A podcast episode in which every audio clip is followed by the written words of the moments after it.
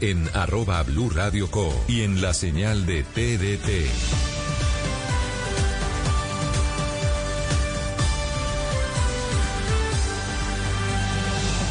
Blue Radio, la nueva alternativa. Lo mejor de la semana en su ciudad, en Colombia, en América y el mundo, acompañado del análisis de los mejores expertos y periodistas en Sala de Prensa Blue. Aquí empieza Sala de Prensa Blue. Dirige Juan Roberto Vargas.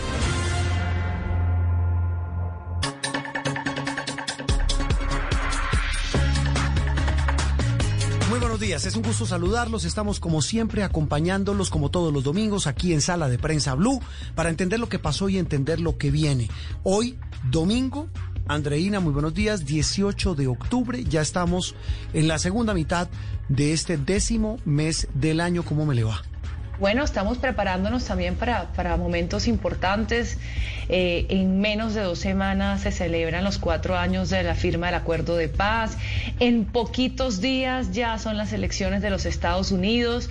Así que la agenda noticiosa que nos espera va a estar muy interesante. Sí, una agenda también marcada por una minga indígena que eh, debe estar llegando en las próximas horas a Bogotá en medio de un pulso político enorme con el gobierno nacional, un pulso político que también se trasladó a la esfera de los gobiernos distrital y nacional, de los gobiernos de Bogotá y, el, eh, y la presidencia de la República por la manera como se va a manejar el tema logístico, pero obviamente de fondo hay un tema político. Y con ese tema político, Andreina y oyentes de Sala de Prensa Blue, queremos arrancar hoy nuestro programa, porque pues en las últimas horas a esa pintura, a esa fotografía de el muy cotidiano eh, panorama y espectáculo político, el espectáculo que da toda la semana nuestra clase política, que hay que decirlo con todo respeto, en lugar de estar pensando en propuestas, en soluciones a la grave crisis que vive el país por cuenta de la pandemia, la crisis económica, la, crisis de migración,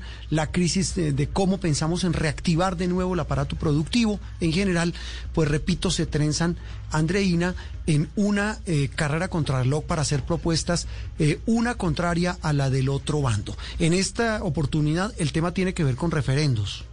Imagínese, a estas alturas y en este momento de la vida estar hablando de referendos y de referendos para derogar la JEP que digamos es, es, es un, hablando precisamente del cumplimiento de los cuatro años del acuerdo de paz, pues es increíble que a estas alturas siga siendo el tema de la paz y el tema de la implementación la, lo que marca la agenda política y ya de cara a 2022, mm. porque ya estamos viendo que esta semana se han movido fichas como si estuviésemos mucho más cerca de las elecciones. Sí, eh, bueno, usted menciona el referendo para derogar la JEP que planteó el expresidente Uribe, pero también hubo esta semana otro que sin duda hace parte de la noticia política política y fue el que propuso en Noticias Caracol eh, Roy Barreras, que renunció a la U, que dice que se lanza una precandidatura presidencial y que va a promover una recolección de firmas para convocar un referendo revocatorio del mandato del presidente Iván Duque.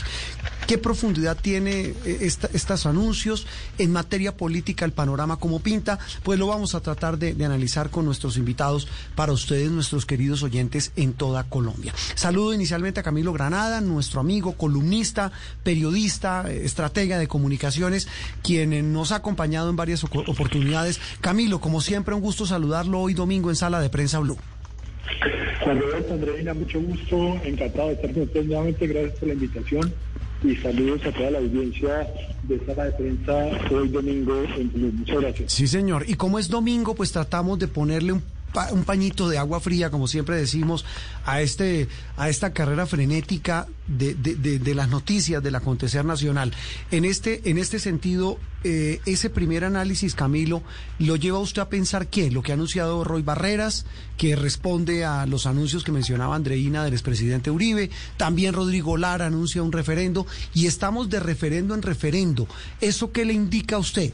Pues, eh, Juan Roberto, como lo decía Andreina, yo creo que nuestros políticos deberían encargarse más de preocuparse más por el presente y por la realidad y la crisis, tanto económica, social, de pobreza, como y del mismo COVID todavía, que estar pensando en referendos para cambiar las instituciones.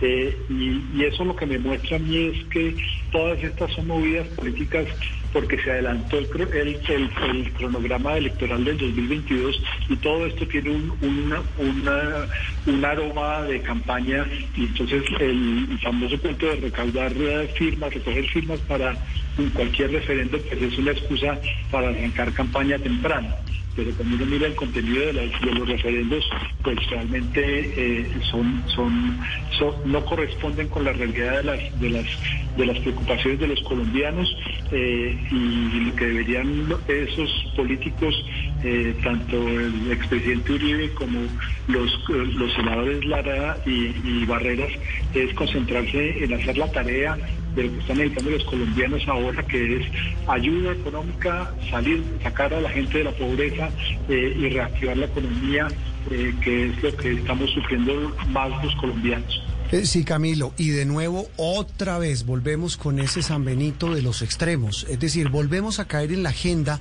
y no digo solamente los medios, sino el país en general, el país político y la opinión pública en general, eh, a volver a caer en los extremos. Eh, cuando más necesitamos propuestas, como dice usted, otra vez ellos poniendo la agenda. Sí, y, es, y insisto, lo dramático de todo eso es que hay una mezcla y lo, que es común a los tres referentes para seguir con eso es que tienen una cantidad de cosas que son de agenda política ideológica de los bandos opuestos, como usted señalaba, Juan Roberto, y le mezclan unas cositas ahí acerca de la renta básica universal para el caso de, de, Lara, eh, Roy Barreras también habla de, una renta básica, eh, el, presidente el presidente Uribe incluye una especie de extensión del, del solidario, bajarle el salario de los congresistas, reducir el Congreso a volverlo unicameral. O sea, hay, un, hay, un, hay una mezcla de temas eh, en esos referendos y usted tiene que recordar, eh, Juan Roberto y Andreina y los oyentes, es que los referendos tienen que hacerse pregunta por pregunta. Entonces vamos a tener otra vez eh, siete, ocho preguntas. Eh, si cualquiera de, esos, eh, de esas iniciativas culminara con éxito, pues sería una, una una, una cadena de preguntas que la gente no entiende y termina, y que termina siendo un desgaste político, institucional y, económico absurdo. Y insisto, eso lo único que muestra es que eh, la, campaña presidencial ya arrancó demasiado temprano en el modo de ver y la gente está pensando más, eh, los, políticos están pensando más en sus propias carreras y no en, la, en las dificultades que viven los colombianos. Camilo, y, y eso que haya empezado tan pronto, tan temprano, ¿no es también una, un riesgo de que esta polarización siga ahondándose mucho más porque ahora pareciera que la manera de hacer política es, es ahondando en las diferencias y extremando las posiciones de tal manera que se que haya un partidor claro de que o somos castrochavistas o, o somos uribistas, o sea, eh, eh, también eso no, no hace que esas voces que de pronto un Roy Barreras eh, que era un, poco, un poquitico más moderado de alguna manera, se vuelva hacia uno de esos extremos?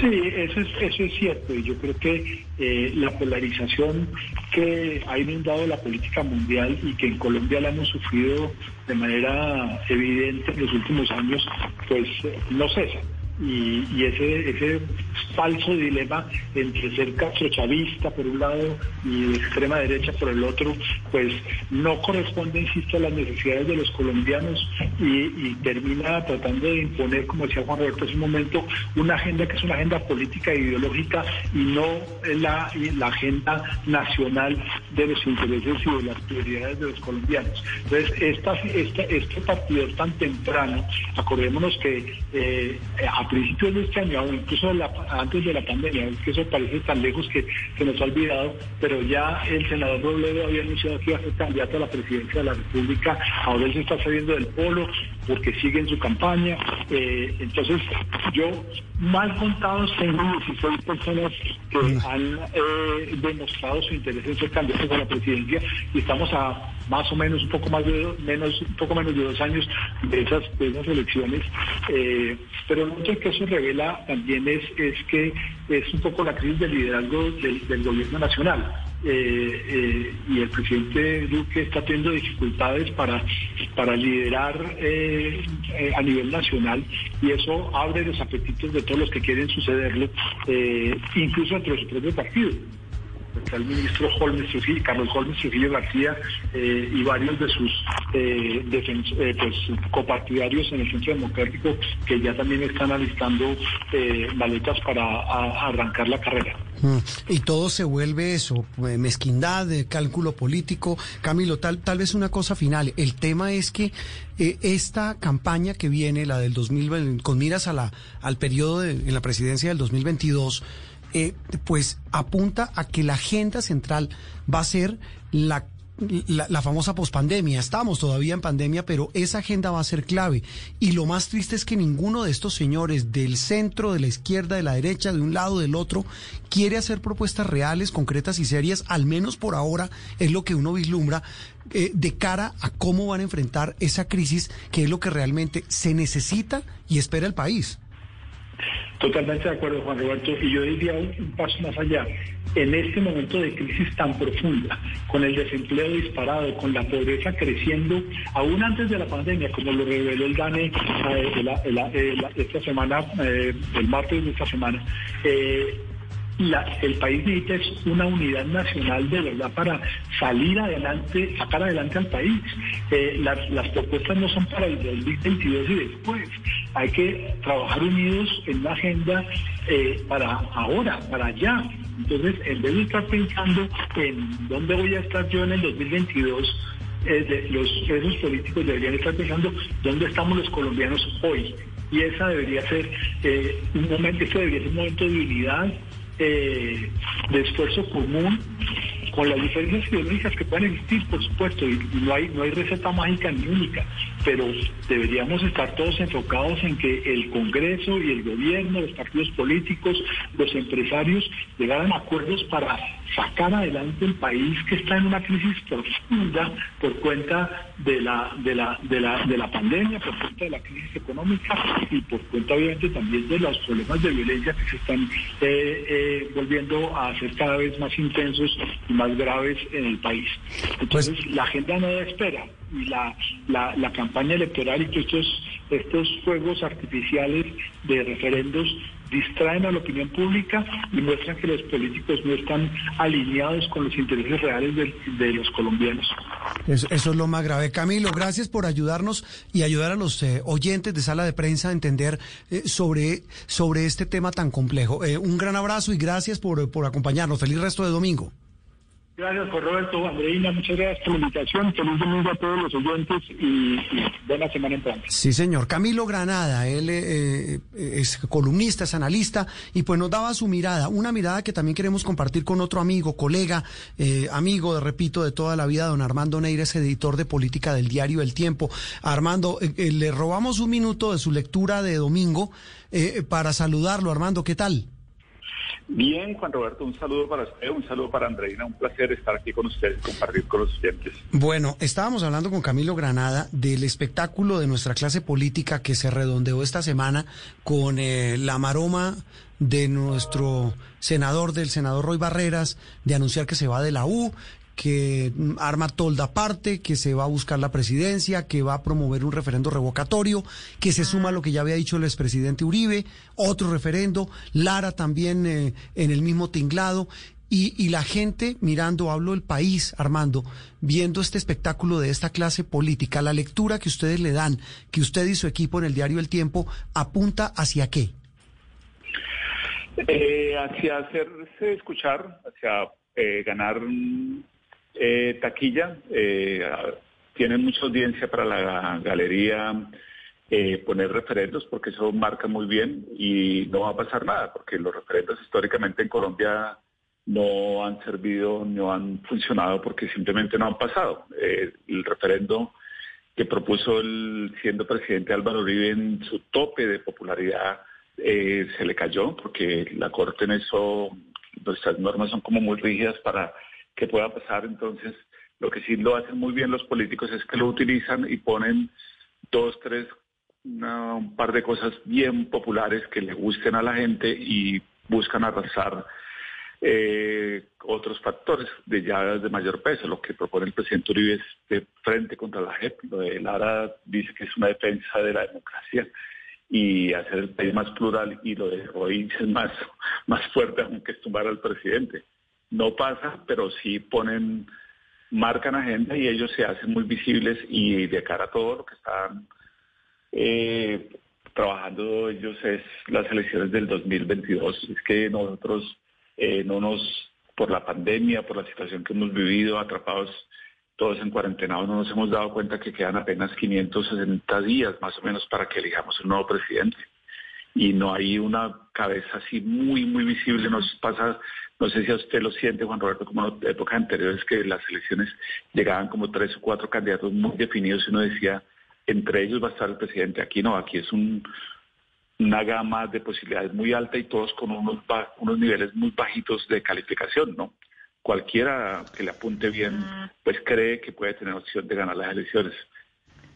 Armando, usted dice que, este tema de los referendos es, bastante efectista. Sin embargo, creo que uno de ellos, la propuesta de, del expresidente Álvaro Uribe, que de hecho el, partido radicó el proyecto de acto de legislativo para derogar la JEP esta semana. Eh, este, esto no sí está mostrando una nueva, digamos, decisión entre el gobierno nacional y su partido, teniendo en cuenta que el gobierno esta semana también, el gobierno del presidente Duque, ratificó ante la ONU, en cabeza de su canciller, el compromiso con la implementación de los acuerdos. Eh, y esto, por supuesto, va en contravía de lo que dijo el Centro Democrático esta semana. Sí, esa es una de las dificultades que tiene el gobierno para comunicar y por eso mucha gente lo ve como un gobierno bipolar. El, el, presidente, de hecho a mí me cuesta cuando yo he hablado con los embajadores, eh, tiene mucho nivel de aceptación del discurso de cuando el mandatario nuestro se reunió con ellos de cómo cuidar los acuerdos y de cómo blindarlos para que no siga eh, en este deterioro con esta cantidad de muertes que han venido ocurriendo pero hacia el interior eh, se va en otro lenguaje. Entonces, eh, lo estamos viendo ahora con esta amiga que está entrando a Bogotá. Eh, marcan un discurso por un lado que los hemos recibido, que los hemos que les enviamos una cantidad de ministros, pero sin embargo no, no parece que hay un canal de comunicación abierto directo del presidente con la amiga y se ven estos choques tan fuertes y naturalmente parece que el gobierno estuviera enviando un doble mensaje y eso a mi modo de ver confunde a la gente, ¿no? pasa con la JEP, que el presidente Uribe salió en libertad y lo primero que propuso fue derrumbarla y como tú mencionas, Andreina, el presidente en el exterior había dicho, la canciller nuestra, el, viernes, el jueves que pasó, había dicho en Naciones Unidas que la intención del gobierno era proteger los acuerdos de paz y que la implementación se llevara a feliz término. Mm. Es, un, es una lástima que tenga un discurso que eh, se contradigan ellos mismos, porque creo que les resta y debilita el mensaje que ellos quieren transmitir. Eh, Armando, eh, hablábamos con Camilo hace algunos instantes que todo, usted lo dice, todos están buscando cómo empezar a hacer ruido y a sonar y a posicionarse eh, de cara a las elecciones del 2022. El tema que planteábamos también con Camilo y lo planteábamos en Noticias Caracol esta semana, es que uno escuchando a Roy Barreras, escuchando a Lara, escuchando pues al uribismo, pues el tema es que no ve uno propuestas concretas a, las urgentes necesidades de la gente en lo que tiene que ver con la pandemia, en la solución de la crisis económica. Eh, ¿Qué tanto puede pesar esta mezquindad, este populismo, esta liviandad de nuestra clase política frente a lo que realmente la gente necesita? ¿Hay quién puede llegar a llenar ese vacío? El problema es que no se ve un liderazgo que, que busque esa fórmula de un acuerdo. Claro, es muy duro, Juan Roberto, porque eh, la noticia grande de esta semana, a mi modo de ver, es la, el aumento de la pobreza en Colombia y los informes que salieron de que hubo o hay familias en este momento que tenían tres platos al día y ahora no tienen sino dos o uno. Y eso es muy grave para una sociedad. Sin embargo, eh, la, eh, la batalla política, la batalla por el discurso, hace que la agenda se maneje por otro lado y no pareciera que estuviéramos tocando los temas de fondo. Y en realidad no tenemos un propósito común los colombianos que debería ser salir de esta situación, ¿no?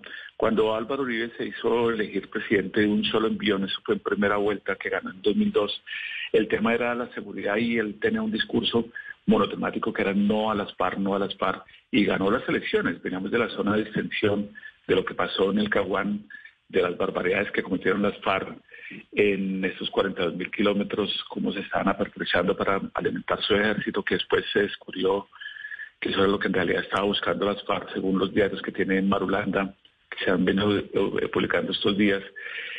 Y había un discurso muy fuerte. Luego los colombianos eh, fuimos a las urnas eh, en las elecciones siguientes, paz o no paz, o acuerdo o no acuerdo.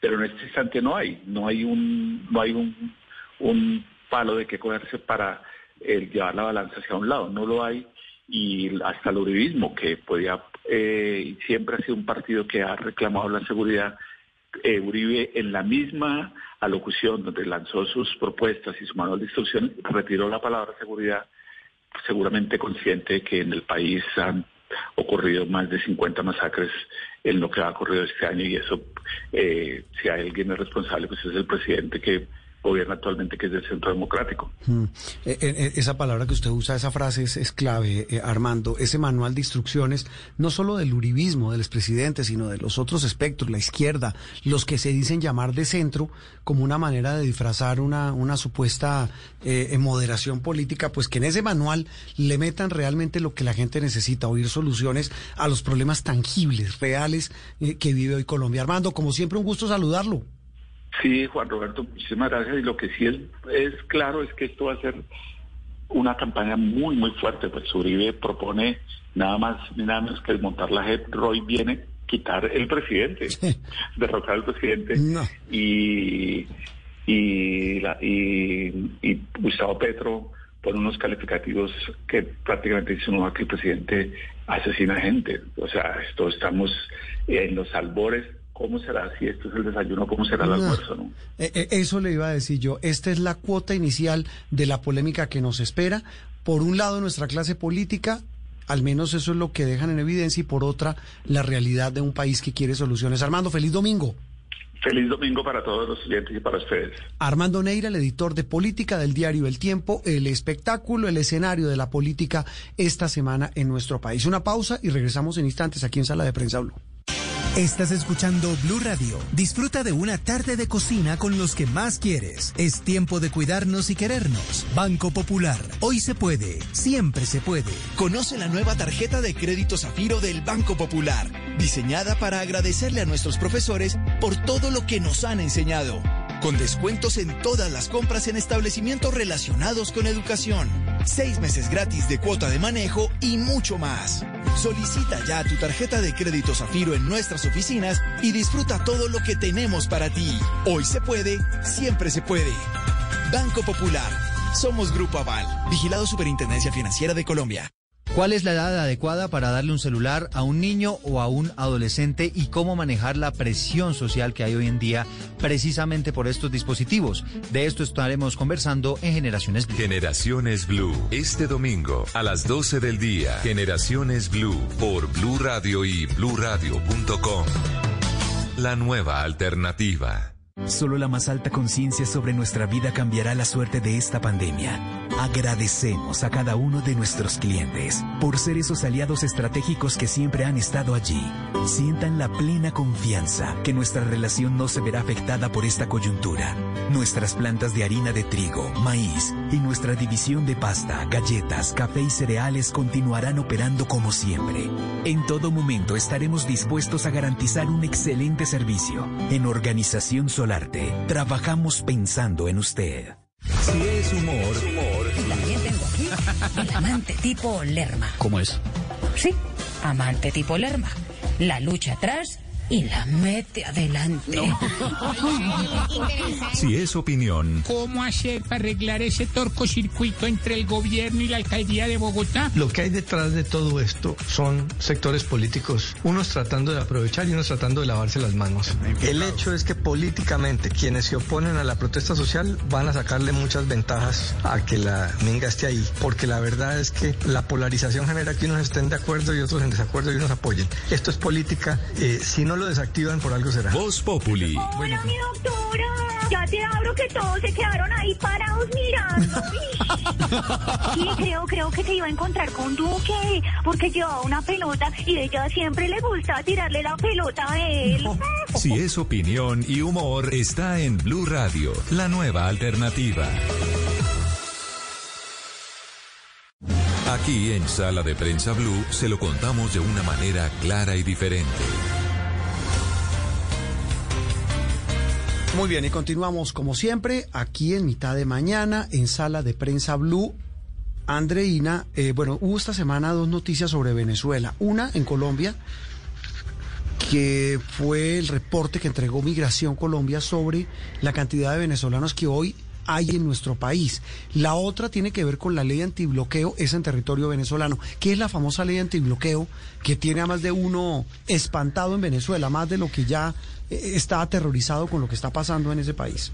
No, es que esto es tremendo. Es una, es una ley que le da unos poderes al gobierno que ya eran exacerbados los poderes del gobierno del régimen venezolano, pero ahora esto que fue aprobado por pues, la Asamblea Nacional Constituyente, por supuestamente para blindar la economía del país por todas las sanciones de Estados Unidos, lo que quieren realmente es tener la posibilidad de privatizar, de privatizar las empresas estatales para tener socios eh, pues más afines a sus ideales. Además, también eh, pueden renegociar eh, activos del Estado, permite además que sean desoídas o inaplicadas normas constitucionales inclusive, se puede celebrar cualquier tipo de contratos, además se pueden endeudar y, y los, y los presupuestos fuera de todo control del Congreso eh, Nacional, o sea, no hay control de ningún tipo. Además, hay un régimen de confidencialidad. Es decir, que todo lo que hacen puede ser en secreto, supuestamente para blindarse de, las, de los bloqueos estadounidenses. Por eso es que eh, pues ha sido tan tremendamente preocupante esta ley antibloqueo, porque no, pues ya, ya ahora mm. sí no tiene límites, Maduro, mejor no, dicho. Pues es que ya, ya creo que no le queda ninguno. Y eso que está haciendo, aumentando la incertidumbre en un país que, que tiene unos problemas. Eh, eh, espantosos en materia económica, en materia social, de derechos humanos, etcétera, etcétera, etcétera. Un largo etcétera de dificultades. ¿Y qué hace eso? Que mucha gente salga despavorida del vecino país y a dónde se vienen, al país más cercano que es Colombia. Y en eh, plena pandemia. En plena pandemia, en plena dificultades de pandemia. Mire, la cifra que entregó Migración esta semana, a abril había un millón ochocientos veinticinco mil venezolanos residentes en Colombia, entre, eh, digamos, ilegales e ilegales, personas que llegan cumpliendo los requisitos migratorios y la gran mayoría no.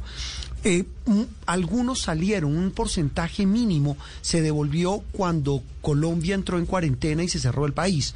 Ahora que se, que, digamos, está reabriendo la economía lentamente, eh, han regresado eh, y la cifra exacta es de un millón setecientos mil venezolanos. Un millón setecientos mil venezolanos están en Colombia, especialmente en ciudades como Bogotá, Cúcuta, que es la ciudad fronteriza, por supuesto, Barranquilla, Medellín y Cali. O sea, esto, eso que usted dice, digamos, eh, eh, eh, recibir a los migrantes y tener una política, pues, de, de Además, de, eso es un tema humanitario, esto se tiene que ver de esa manera. Lo que sí es muy preocupante es el tema de la salubridad y las trochas eh, que están pasando por, por unos lugares en donde además están siendo víctimas de unos vejámenes terribles por parte de los mismos militares del régimen llegan acá en unas condiciones terribles de salud y eso sí hay que eso sí es muy preocupante. Digamos que la migración en general como fenómeno, yo sé que hay voces pues que, que disienten, dicen que, pero realmente bueno, e, es algo que se está viendo en el mundo entero y eso hay que saber aceptarlo desde la política pública, pero el tema de salubridad sí es sumamente preocupante y sobre todo en este momento y, y, y en los en los estados de frontera, en los departamentos de frontera eh, pues obviamente la presión, la presión sobre el sistema de salud está otra vez tremenda y del empleo y todo, pues, absolutamente todo. Eso le iba a decir yo, súmele a este tema de salud por cuenta de la, de la pandemia que sigue ahí acechando pues hay que llamarlo, es una verdad de puño, esto no es xenofobia, y usted bien lo sabe, y los oyentes saben que no es así, pero son verdades que están ahí. Eh, llegan eh, a un país como Colombia que tiene hoy una profunda herida social por cuenta de la pandemia. eh, una herida de pobreza, la mencionaba Armando Neira del tiempo, una herida de desigualdad, de desempleo disparado, una situación muy compleja y que obviamente llegan eh, estos eh, ciudadanos venezolanos a agravarla y, y súmele el tema también de inseguridad, que también ya se volvió una, una un dolor de cabeza enorme para las autoridades en muchas ciudades. Bueno, del tema migratorio, y hablamos, usted lo mencionaba, Andreina, el tema del rebrote, el tema de la pandemia que está aquí, ahí, que acecha en varias regiones del país. La situación es compleja. Hoy domingo eh, queremos hablar con algunos de nuestros periodistas para que nos cuenten el panorama en esas ciudades y regiones donde las autoridades volvieron a encender las alarmas. Andrés Noreña, nuestro compañero de Noticias Caracol en la capital antioqueña. Andrés, buen domingo. Y a hoy, domingo, este fin de semana, el panorama en materia de cifras y en materia de control de la pandemia, ¿cuál es? Andrés, buenos días. Juan Roberto, oyentes, muy buenos días, un placer estar acompañándolos con ustedes este domingo muy preocupante. De hecho, alcanzó un nivel más que preocupante para las autoridades el pasado viernes, cuando la ocupación de camas UCI estuvo por encima del 80%. Esto quiere decir que más de 751 camas de las 937 que tiene dispuestas el Departamento de Antioquia para la atención de la pandemia estaban ocupadas. No todas, eso sí hay que decirlo, con eh, pacientes COVID. La mayoría de ellos de otras eh, patologías. Ha dicho la gobernación de Antioquia que estamos muy cerca nuevamente de una alerta roja, Juan Roberto. Y al estar cerca de esa alerta roja, Andrés, ¿qué puede implicar en materia de medidas? ¿Un cierre de nuevo de, la ciudad, del departamento? Pues Juan Roberto, los alcaldes, eh, digamos, han eh, sentado su posición muy aparte de un eh, posible cierre nuevamente de la economía.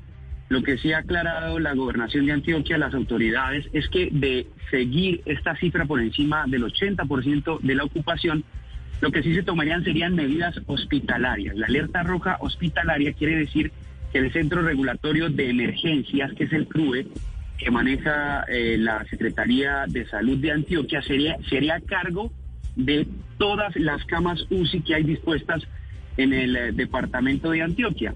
Esto, entre otras, quiere decir que ya no atenderían, por ejemplo, cirugías ambulatorias o pues citas en IPS o, o distintas EPS de la ciudad. Es Noreña desde Medellín, muchísimas gracias por su reporte y nosotros seguimos haciendo un recorrido por el país y por esas ciudades en donde se han disparado nuevamente los casos de COVID-19 y vamos a esta hora a Ibagué con Medardo Morales, en la capital del Tolima. Medardo, ¿cómo está la situación? Buenos días. El, parona, el, panorama que se ve por las calles y algunos establecimientos comerciales de diferentes municipios del Tolima es muy preocupante. Largas filas sin distanciamiento, aglomeraciones y gente sin tapabocas. Las cifras lo demuestran. En los últimos cinco días, el Tolima ha registrado más de 800 casos nuevos de COVID-19, llegando a una cifra superior de los 15 mil casos. Asimismo, el departamento ha presentado un aumento significativo de personas fallecidas. A la fecha son cerca de 500 los casos. De los 47 municipios que tiene el departamento, Murillo es el único municipio que no ha registrado casos de COVID-19. Cabe resaltar que hay municipios donde todos sus casos se han recuperado totalmente de, del virus, pero hay otros como Ibagué, Melgar, Río Blanco, Chaparral, Honda y Guamo que los casos van en aumento. Hasta el momento, los alcaldes de municipios de Roncesvalles, Rovira y Cunday han decretado medidas para impedir la celebración del Día del Niño, esto con el fin de evitar la propagación del COVID-19. Según el más reciente informe entregado por la Secretaría de Salud del Tolima, la ocupación de camas de unidad de cuidados intensivos es del 69%. Al inicio de la pandemia, el departamento contaba con 176 camas. Gracias a un trabajo del gobierno departamental y nacional, a la fecha ya son 315. Pero me voy a centrar un poco en Ibagué, donde la cifra de contagios supera los 11 mil casos, mientras que el de las personas fallecidas está cerca de llegar a los 300 casos del 100% de los casos positivos, el 40 y 5% corresponden a mujeres y el 55 a hombres. Las personas más afectadas están entre los 20 y 39 años de edad. Las autoridades sanitarias de la capital del departamento del Tolima están en alerta por el aumento en la ocupación de camas de unidad de cuidados intensivos. De las 208 camas que tiene la ciudad, 162 están ocupadas, lo que significa que Ibagué tiene una ocupación del 78%, pero lo más grave es que tres clínicas de privadas de la ciudad ya tienen total al 100% de sus camas de cuidados intensivos ocupados. Es por eso que las autoridades sanitarias hacen un llamado a los ciudadanos a tomar conciencia para que no colapse la atención médica de la ciudad. Es importante resaltar que del total de camas ocupadas, 61 corresponden a pacientes con COVID-19, 24 por sospecha y 77 por otras patologías. Medardo, y además de la cancelación de la celebración del Día del Niño que usted nos comentó, pues de, Halloween, ¿hay alguna otra medida que se esté tomando como para frenar este rebrote? Hasta el momento no. Las administraciones municipales de las diferentes alcaldías eh, han decidido iniciar campañas para llevarle a los niños hasta sus casas los dulces. Algunos centros comerciales de aquí de la ciudad de Ibagué han también iniciado esas campañas para que los niños, el día de los niños, valga la redundancia, se queden en casa. Por supuesto, el tema es de, de, cuidar a estos niños, de cuidar a la población más vulnerable. Eh, Medardo, gracias, feliz resto de domingo. Y de Ibagué vamos ahora a otra región donde las alertas, las alarmas también se volvieron a encender en los últimos días. Diana Ospino es nuestra compañera de Blue Radio en el departamento del Atlántico. Diana, allí el panorama, eh, ¿cuál es hoy, fin de semana? Porque recordemos que Barranquilla había sido una de las primeras ciudades cuando comenzó la pandemia que había sido de las que mayor alerta había desatado. Luego se estabilizó en materia de cifras de contagios. Ahora nuevamente hay alarmas encendidas. ¿El panorama cuál es, Diana? Muy buenos días. Buenos días, Juan Roberto. En el caso de Barranquilla, el departamento del Atlántico, hay que decir que las autoridades aún no hablan de un rebrote. Sin embargo, eh, se ha visto que en los últimos días eh, se ha elevado el número de casos positivos de coronavirus, como el pasado jueves, donde se presentaron 201 nuevos contagios después de venir de cifras eh, inferiores a los dos dígitos.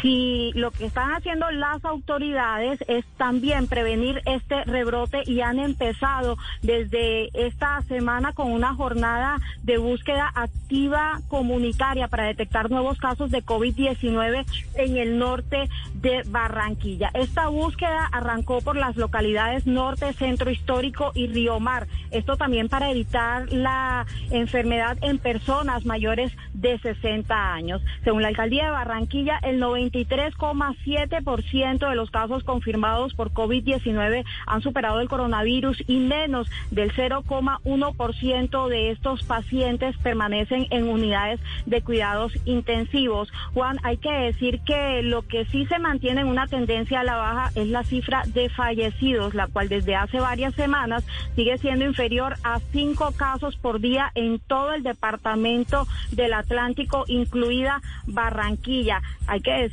que en septiembre hubo incluso cuatro días en los que la capital del Atlántico, cuatro días seguidos, en los que no mostró muertes por COVID-19. En todo el departamento, hasta estos momentos, van más de 69 mil personas confirmadas con COVID-19, Juan. Mire, Diana, usted menciona las cifras, como lo dije, han pasado a todos los extremos en el departamento del Atlántico, pero lo que sí hay que destacar es eh, que lograron eh, controlar el contagio. Hoy las alarmas, usted lo dice, están otra vez encendidas. ¿En materia económica prácticamente está todo abierto hoy en Barranquilla? ¿O qué queda por ah. abrir? No, así es. Aquí eh, se levantaron las restricciones, ya no hay pico y cédula, las personas pueden salir, eh, ya incluso se autorizó el consumo eh, de licor en algunos locales. Los negocios han ido abriendo en la medida en que han ido presentando a la alcaldía de Barranquilla sus medidas de bioseguridad y estas han sido aprobadas a su vez por el distrito. Donde se está teniendo un principal eh, cuidado es en las playas, sobre todo en la del municipio de Puerto Colombia, donde se evidenció el pasado fin de semana, donde hubo un puente festivo, eh, un desorden completo, falta de medidas de bioseguridad, al punto en que se empezó, se llegó a pensar en el cierre nuevamente de estas playas. Las autoridades reforzaron las medidas para este fin de semana e incluso utilizarán drones o están utilizando drones para controlar el aforo, Juan. Yo creo que el tema de las medidas es apenas una parte de lo que hay que hacer. El, el papel clave es el de la sociedad en general eh, con el autocuidado. Diana Ospino, compañera de Blue Radio en la capital del Atlántico. El tema del rebrote, el autocuidado, es lo único que nos queda para evitar que vuelvan a cerrar el país. Aquí en Sala de Prensa Blue se lo contamos de una manera clara y diferente. Y hablamos ahora, cambiamos de tema, Andreina y oyentes, para hablar del rebrote, ya hablamos de los venezolanos, hablemos ahora de la campaña en los Estados Unidos. Hubo un experimento interesante el jueves, tal vez sí fue el jueves, como no hubo nuevo debate que iba a ser virtual entre Biden y Trump, pues lo que hubo fue una guerra de programas, de lo que llaman eh, los gringos eh, los famosos town hall, que son una especie de cabildos abiertos en donde invitan al público, a un público seleccionado, para que pregunte y participe con inquietudes, en este caso con los candidatos. En una cadena estuvo Biden en ABC y en la otra en NBC estuvo eh, Trump. ¿Los pudo ver? ¿Cómo les fue? ¿Qué, ¿Qué puede decir uno de ese experimento, Andreina? Bueno, ¿qué le puedo decir? Ah, yo personalmente, y he leído muchos analistas, que dicen que ese experimento realmente el país salió perdiendo, porque no fue tanto un debate de ideas, como, como, se esperaba en un debate normal, sino un debate, como usted bien dice, de rating. Entonces eso finalmente o uno oía a un candidato u oía al otro, pero al tiempo no ibas a estar escuchando a ambos. Pero bueno, eh, lo cierto es que, eh, digamos, el, el, ya, el balance que se hizo el día posterior fue que Biden resultó ganador, que tenía más audiencia solo si se medía eh, estrictamente ABC versus NBC. Lo que sucede es que el, el NBC, que es donde estaba Trump, se ve en otras cadenas, tiene otras cadenas que lo ven como C, C, CNBC, MSNBC, entonces si se cuenta eso, bueno, ya, ya, ya cambia, pero estrictamente ABC versus NBC, eh, Biden salió ganador. Creo mm. que no salió ganador, fue el pueblo estadounidense. Sí, y, tal vez te salió aporreado, por decirlo de alguna manera, el presidente Trump, porque si se compara, eh, eh, viéndolos en diferido, los dos programas del jueves, eh, a, Biden en, en, ABC lo trataron muy bien. Hablo de que el moderador fue bastante amable, bastante condescendiente, lo dejaron hablar largo. En cambio, en NBC, eh, la, moderadora, la muy reconocida eh, presentadora Savannah Guthrie, le dio con todo. Pero cuando digo con todo es que casi que le fue mejor. O sea, si Trump quería que le fuera bien en un programa, que no fuera un debate, le salió el tiro por la culata porque le dieron muy duro, fue una entrevista muy acalorada, las preguntas fueron muy duras y Sabana, eh, la presentadora, dejaban claro siempre que, eh, porque había suspicacias de que este programa había sido para ayudarle a Trump y, pues por supuesto dejó en evidencia que para nada.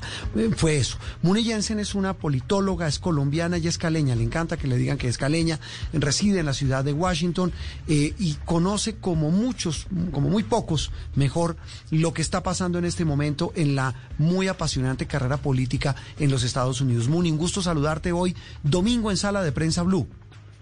Un gusto estar aquí, buenos días. Eh, eh, después de ver este experimento, como lo decía Andreina, que fue una guerra de rating, más allá de eso, ¿qué le deja este, este formato muy original, muy diferente a lo que se veía en materia de cobertura de las elecciones presidenciales en Estados Unidos? Me quedan dos reflexiones. Primero es lo incierto y lo eh, realmente incoherente que es el, eh, la, campaña electoral en tiempos de COVID y cómo de un momento a otro eh, todo puede cambiar. Y lo segundo y lo más preocupante es que definitivamente esa debate paralelo o falta de debate paralelo es un reflejo del clima político en el país, donde cada candidato está en su orilla, donde cada uno de los oyentes se sienta en, en la orilla a escuchar a su candidato. No hay ningún espacio para la moderación, para el medio, para un término, eh, digamos, moderado en esta campaña. Y luego el estilo, no hay ninguna sorpresa, uno fue polémico y desordenado, tal vez sí, la única sorpresa es lo que menciona de que la, moderadora del debate de Biden eh, fue muchísimo más amable y que eh, Trump, como siempre, se metió en, una pelea muy grande con la moderadora Guthrie. Eh, uno fue polémico y desordenado, el de Trump, el, el, otro fue más ordenado y un poco más aburrido, el de Biden. Eh, pienso que el, una de las razones por las cuales salió triunfante Biden no necesariamente fue por los ratings, sino porque como va ganando en las encuestas, en este momento su eh, estrategia ha sido no hacerse daño. Y en el momento en donde él pasa sin haber tropezado por cualquier presencia pública, pues eso es una ganancia para él. Muni, y otra, otra cosa fundamental de, ese town hall, sobre todo en el de Trump, fue que volvió a, poner un manto de duda sobre su, su reconocimiento de las elecciones. Y este año pues la, la, votación anticipada ha sido récord, esta votación que se hace por correo. Y esa es precisamente eh, la semilla de su, de, su desconfianza, según él ha dicho. Y esto, por supuesto, ya de, de antemano siembra mucha preocupación de lo que vaya a pasar el 3 de noviembre. Sin duda, él ha desacreditado el propio sistema postal de los Estados Unidos, el sistema electoral que lleva eh, no sé cuántos años operando y unos, unas legislaciones estatales que, están inventadas. Y yo creo que de, estar ganando no estaría eh, peleando contra el sistema de esa manera. Esto es una especie de patada de, ahogado o de semiahogado eh, al ver las encuestas como están. Lo interesante, sin embargo, es que en el voto temprano ya han votado 17 millones de americanos. Eso equivale más o menos a un 12% de los que votaron en total en las elecciones pasadas. Y lo que ha demostrado también es que hay un en este voto temprano un gran entusiasmo demócrata, unos votantes que se han parado en unas filas interminables que no podemos creer los extranjeros que existen aquí eh, y están votando en este momento los demócratas en una eh, proporción de dos, de dos contra uno eh, frente a los republicanos. Lo, lo que también es cierto es que los republicanos espera que votarán el día de las elecciones y eso puede cambiar todo en cuestión de horas.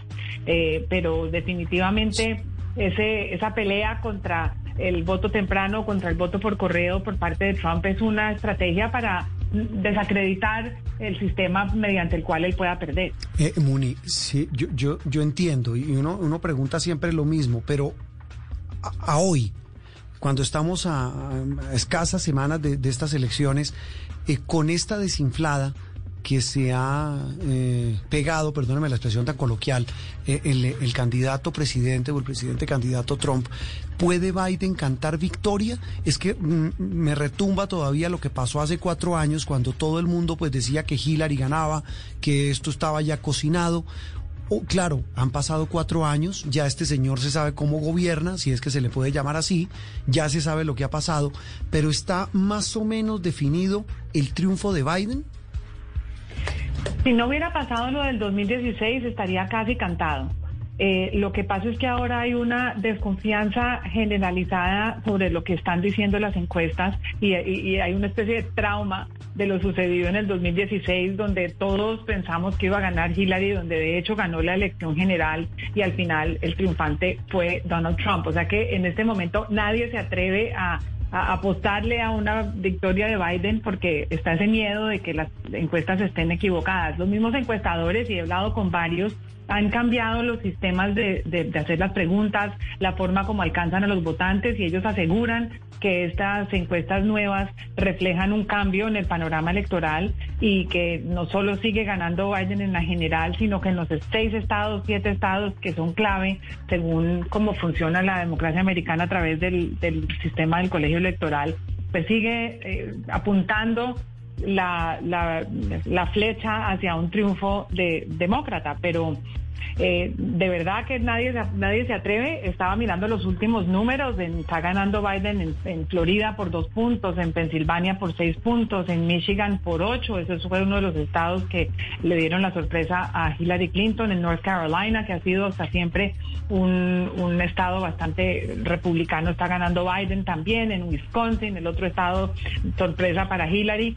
Y, y eso, pues, eh, son resultados bastante consistentes. Ahora, está siempre el maleficio de octubre, la sorpresa de octubre, que, que son estos cosas inesperadas que pasan en este último mes. Y como vemos en nuestras propias vidas y, en, la vida política, las sorpresas llegan eh, y, nunca las esperamos. Una fue el, el, COVID del presidente Trump, pues bueno, ya hay eh, contagiados en la campaña de Biden, específicamente en la campaña de Kamala Harris, o sea que estamos en momentos de gran incertidumbre. Si siguen las cosas como están y, y como vienen, eh, Biden tiene una, un, chance muy grande de ganar y al ver eh, la desesperación que está mostrando Donald Trump, de verdad parece que él mismo se está dando cuenta. La cosa se complica. Él es el panorama que nos pinta eh, Muni Jensen. Muni, ¿hace cuánto vive usted en Estados Unidos? En esta vez, 15, 20 años. ¿Cómo, así que en esta vez? Pues yo fui y volví. Ah, bueno. Vine a, estudi- vine a estudiar, regresé y luego vine aquí en el 2005 a Washington. Eh, sí, se nota que conoce al dedillo eh, eh, este tema apasionante, repito, de la política americana. Muni, un gusto saludarla. Feliz resto de domingo y volveremos a hablar aquí en Noticias Caracol. Claro que sí, muchas gracias. Muni Jensen, colombiana, ella es caleña, eh, habla de un tema, repito, de lo que está pasando, lo que viene, y pues si no hay nada extraordinario, dice ella, pues esto suena muy cocinado en favor del candidato de Pero una cosa, eh, bueno, jefe, esta semana además eh, fue importante en temas de pandemia. En Estados Unidos volvieron a superar los 64 mil contagios diarios. Una desgracia, sí. Se está hablando ya de tercer pico de la pandemia y eso juega totalmente en contra de Donald Trump. Así que ese también es un jugador muy importante en la pandemia dentro de estas elecciones. que termina siendo un factor determinante para la política. Lo hablábamos al comienzo del programa en, en Colombia y también lo está haciendo en la política estadounidense. Una pausa y en instantes seguimos con mucho más aquí en Sala de Prensa Blue. Estás escuchando Sala de Prensa Blue. Inicia la cuenta regresiva. They would love to see a guy like Sleepy Joe Biden Estados Unidos vivirá una de las elecciones más importantes de su historia. Everybody knows who Donald Trump is. We choose hope over fear. And maybe most importantly of all, truth over lies. Martes 3 de noviembre. Mañanas Blue, cuando Colombia está al aire desde Washington, con las noticias, los personajes y las entrevistas en el epicentro del acontecer mundial. Cobertura exclusiva. Elecciones Estados Unidos. This is the most important election in the history of our country. Blue Radio, la nueva alternativa. Voces y sonidos de Colombia y el mundo en Blue Radio y bluradio.com, porque la verdad es de todos. 11 de la mañana, un minuto, aquí están las noticias. Mucha atención que el tenista colombiano Juan Sebastián Cabal dio positivo para COVID-19. El deportista estará en aislamiento obligatorio. Joana Quintero. Así es, a través de sus redes sociales, el tenista colombiano Juan Sebastián Cabal anunció que está contagiado de COVID-19 y ya ha iniciado una cuarentena estricta hasta que su prueba de negativa. Contarles que a pesar de todos los cuidados que hemos tenido y recomendaciones que nos han dado y varias pruebas que hemos hecho durante todos estos meses de gira, anoche he dado positivo para COVID. Ya me he aislado, ya estoy haciendo la cuarentena eh, para evitar contagiar a alguien. He tomado todos los, los cuidados correspondientes. Afortunadamente error era negativo, así que nada, eh, ya seguiremos cuidándome, haciendo todo lo que toca hacer para sacar esto adelante y nada, ya les estaré comentando qué va pasando, así que nada, por favor síganse cuidando mucho. Su compañero Robert Farad dio negativo en la prueba PCR. Por ahora, Cabal se perderá el ATP 250 de Bélgica y el ATP de Viena. Y el defensor del pueblo sería clave en los posibles acercamientos para reunión entre la Minga y el gobierno. Y el comisionado de paz dijo que están dispuestos al diálogo y también esperan saber los resultados de las pruebas que suministró el Ministerio de Salud, Jimmy Ávila. Efectivamente, el alto comisionado para la paz, Miguel Ceballos, reveló que este domingo se reunirá con el defensor del pueblo, Carlos Camargo, la ministra del Interior, Alicia Arango, y el ministro de Salud, Fernando Ruiz, para saber cuál es el mensaje que quiere expresar la Minga, ya que se encuentra el gobierno dispuesto al diálogo. El gobierno nacional reitera que ha sido y seguirá siendo respetuoso a un diálogo abierto y a un diálogo constructivo. El funcionario también pidió información de los resultados de las mil pruebas para el COVID-19 que suministró el Ministerio de Salud a la Minga para saber si se las practicaron o no. El funcionario reiteró que lo que debe primar es la prudencia y la sensatez durante esta jornada.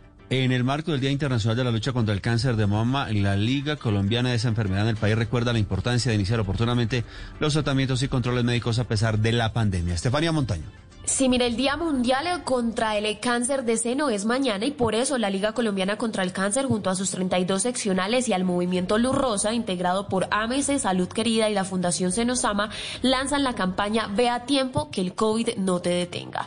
Habla Carlos Castro, director médico en la Liga Colombiana contra el Cáncer. para que las mujeres se hagan su mamografía, especialmente aquellas entre los 50 y los 69 años de edad, que es un examen gratuito de cáncer de seno detectado a tiempo y tratado adecuadamente, esa enfermedad se vuelve curable. Con el fin de seguir generando conciencia sobre esta problemática, la, Liga Colombiana contra el Cáncer y sus aliados realizarán un evento virtual el próximo jueves 22 de octubre a las 2 de la tarde llamado Gran Encuentro por la Vida. Allí se desarrollarán distintas actividades educativas, conferencias, videos testimoniales y entre otros para hacer desde esta jornada una reflexión y aprendizaje para todas las pacientes. El Ministerio de Ciencia se realizó un acuerdo de voluntades con la Gobernación de Putumayo para fortalecer proyectos de tecnología en ese departamento y cerrar la desigualdad. Lady Asprilla.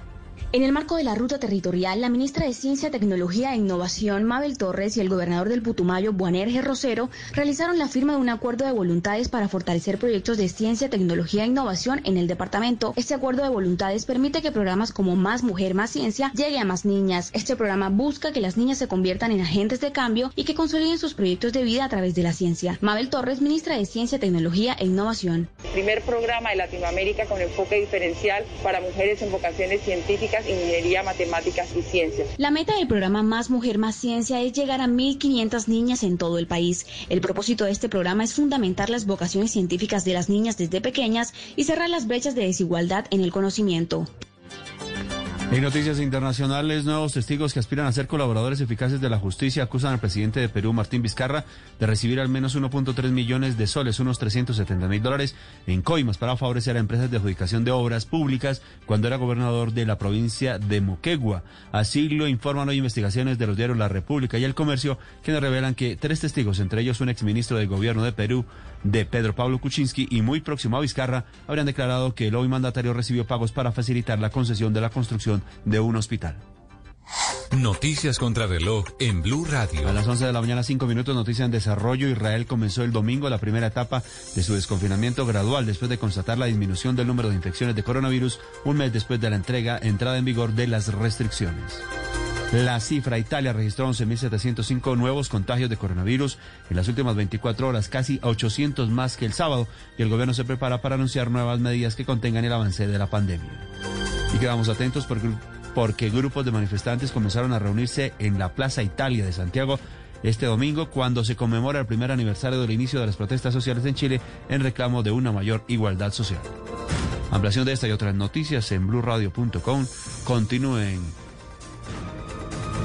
con Sala de Prensa Blue. ¿Qué es ser mamá? Ser mamá es enseñar. Es ser el centro, el comienzo y el final de la familia. Es hacer cada momento especial. Es unir las generaciones y pasar el legado. Tal como hace mucho tiempo, ella te lo pasó a ti. Super Arepa. La harina para hacer arepas de las super mamás. Trabajamos pensando en usted. Así lo hace la eliminatoria más difícil del mundo. De Colombia. En el minuto 45. Deme canta inspiración. Y Almirante te deja mudo. Que sí quedó. Eduardo. Alexandra la pinchó. Así lo hacemos en Colombia.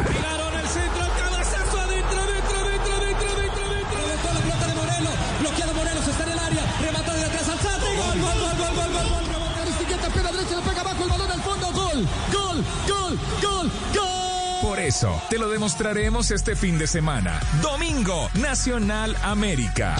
Con la esencia del fútbol.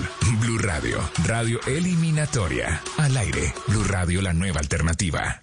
Opinión, análisis y mucho más aquí en Sala de Prensa Blue. Seguimos en esta mañana de domingo acompañándolos como siempre, como lo hacemos con todo el gusto desde los estudios de Blue Radio. Bueno, eh, nosotros desde los estudios, Andreina desde su casa, eh, pero los acompañamos. Claro, es lo mismo, ya eso es casi lo mismo. Sí, pues sí, ¿no? Pues sí. Sí, sí, sí. Usted, bueno, usted lo menciona, usted toca el tema, Andreina. Eh, ¿Cambiaría su actual rutina de trabajo semipresencial? A mí me gusta, yo le cuento que yo al principio era negada pero creo que era como resistencia al cambio, como casi todos los seres humanos, a todo lo nuevo, pero ya me acostumbré, por ejemplo, a hacer el programa de radio desde casa me gusta mucho. Tengo, estoy a mis anchas, como siempre les cuento, estoy a, mis anchas, tengo absolutamente toda la sala llena de periódicos y eso en el estudio, digamos que usted no, no, le, no le agradaría tanto que yo le hiciera ese reguero. No, para nada, ni aquí ni en ningún lado, eh, la tiene clara. Eh, mire, Andreina, acoja uno de los periódicos que tiene ahí y mm, los debe tener todos. Eh, hoy domingo, tanto El Tiempo, El Espectador, Revista Semana, si uno ve El País de Cali, si uno ve, bueno, El País de Cali, que es el del, suroccidente, todos hablan de otra de las noticias de esta semana que es la llegada de la minga indígena, la llegada de miles de representantes de comunidades indígenas del suroccidente de Colombia a Bogotá, en medio de un pulso, de un tire y afloje con el gobierno nacional que pues ya raya en lo insólito, en que sí lo recibe el presidente, que no los va a recibir, en la posibilidad de venir a expresar ellos sus eh, peticiones, la pelea que hay entre los gobiernos de Bogotá y el gobierno nacional por el tema de la atención de esta minga grande que eh, viene transitando por las carreteras ya en las goteras de Bogotá y que aspira a llegar mañana a la ciudad de Bogotá. Eh, eso, repito, ha sido motivo de análisis porque estamos hablando de una comunidad muy grande, muy representativa y de un tema recurrente cada vez que hablamos de las protestas y las exigencias de estas comunidades indígenas. Pues es que eh, realmente ellos lo que, una de sus, de sus reclamos es que siguen eh, habiendo muertes selectivas de indígenas y esto por supuesto para ellos es razón suficiente para hacer esta minga, sin embargo, estando en el contexto que estamos, sabiendo las dificultades de, salubridad que, eso eh, pues conlleva, y la movilización de esa, de esa cantidad de gente, son 10 mil personas, ¿Hace, ¿hace cuánto no se veía una minga tan tan nutrida y por supuesto que en este momento queda la pregunta si es inoportuna. Sí, inoportuna por el tema de pandemia, pero tiene un fondo, Andreina, además de las preocupaciones de quienes dicen, hombre, eh, esto puede generar un contagio masivo, una propagación del COVID-19, pero más allá de eso, pues eso tiene un trasfondo que queremos analizar con otro amigo de esta casa, don Pedro Viveros, es analista de Blue Radio, es también analista de Noticias Caracol, don Pedro. Le interrumpimos su lectura de periódicos de fin de semana, de domingo a esta hora. Eh, gracias por acompañarnos y Pedro, lo hemos oído en esta semana haciendo una análisis muy juicioso de las implicaciones que tiene este tema. Pedro, buenos días. La minga indígena. Buenos días, Juan Roberto Usted y Andreina, ¿cómo van? Bien, Pedro, ¿cómo va todo? Eh, Pedro, ¿cómo ve hoy el tema de la minga, la que llega a Bogotá este lunes, la que se va a convertir sin, duda en otro motivo de disputa entre estos eh, sectores políticos que hoy ponen la agenda en Colombia? Juan Roberto, los colombianos y los latinoamericanos tendemos a confundir la rebelión o la indignación, ya sea personal o grupal, con la crítica. A veces uno tiene que oír, porque las sociedades que avanzan como la nuestra, con una democracia tan activa como la nuestra, afortunadamente, Juan Roberto y Andreina, porque si no se mueve la sociedad nuestra estaríamos en un régimen como el norcoreano Usted ha visto ese régimen donde el premier norcoreano se ríe y todos se ríen, levanta la mano y todos levantan la mano. Pues no, Colombia es una democracia que es activa, es viva, hay democracia en las calles. Eso es positivo porque las sociedades así se mueven. Pero al confundir lo que le decía al comienzo, esa rebeldía, esa indignación y no pasar a la crítica. ¿Y qué es la crítica, Juan Roberto y Andreina? Que es un propósito, como yo estoy mirando, eh, tanto la posición de los gobiernos locales, nacionales como el de la Minga. Pues saber con lucidez qué se puede hacer y qué no se puede hacer. Esa es atender una crítica. La Minga tiene unas posiciones, pero yo creo que si fueran lúcidos entenderían que no pueden hacerlo el recorrido que tienen que hacer por la pandemia porque afectarían a otras personas. El gobierno local, si fuera lúcido y atendiera las críticas, pues entendería que el gobierno nacional tiene que proteger a la sociedad del país. Y el gobierno nacional entendería en su lucidez, Juan Roberto y Andreina, hombre que también tiene que colaborar en unas cosas, proteger a la sociedad, pero también tiene que sentarse en un escenario a conversar con la minga. Pedro, y otro, digamos, otra arista de este tema y que también vimos durante esta semana fue que se, que se, se divulgaron algunas informaciones de medios que relacionaban a la Minga con grupos armados. ¿Qué tanto daño le hace esto también a, una, a un grupo pues que también, ciertamente tiene unos reclamos que son totalmente legítimos? Claro, Andreina, mire usted que hace un mes más o menos hubo en Bogotá pues lo que ocurrió con el asesinato de un estudiante de derecho en Bogotá y hubo todo lo que originó eso en, la ciudad capital del país. Y hubo unos estudios de inteligencia que dijeron desde el principio que había infiltrados en esas protestas. Después con el tiempo hubo muchas críticas, unas personas dijeron que no y con el tiempo tuvieron que reconocer que efectivamente hubo infiltrados. Andreina, cuando el Estado colombiano tiene todo el Estado colombiano por ley tiene unas organizaciones internas que hacen inteligencia. Y eso lo hacen para proteger al Estado, pero también para proteger a los ciudadanos. Lo que está haciendo la policía es protegiendo a la minga.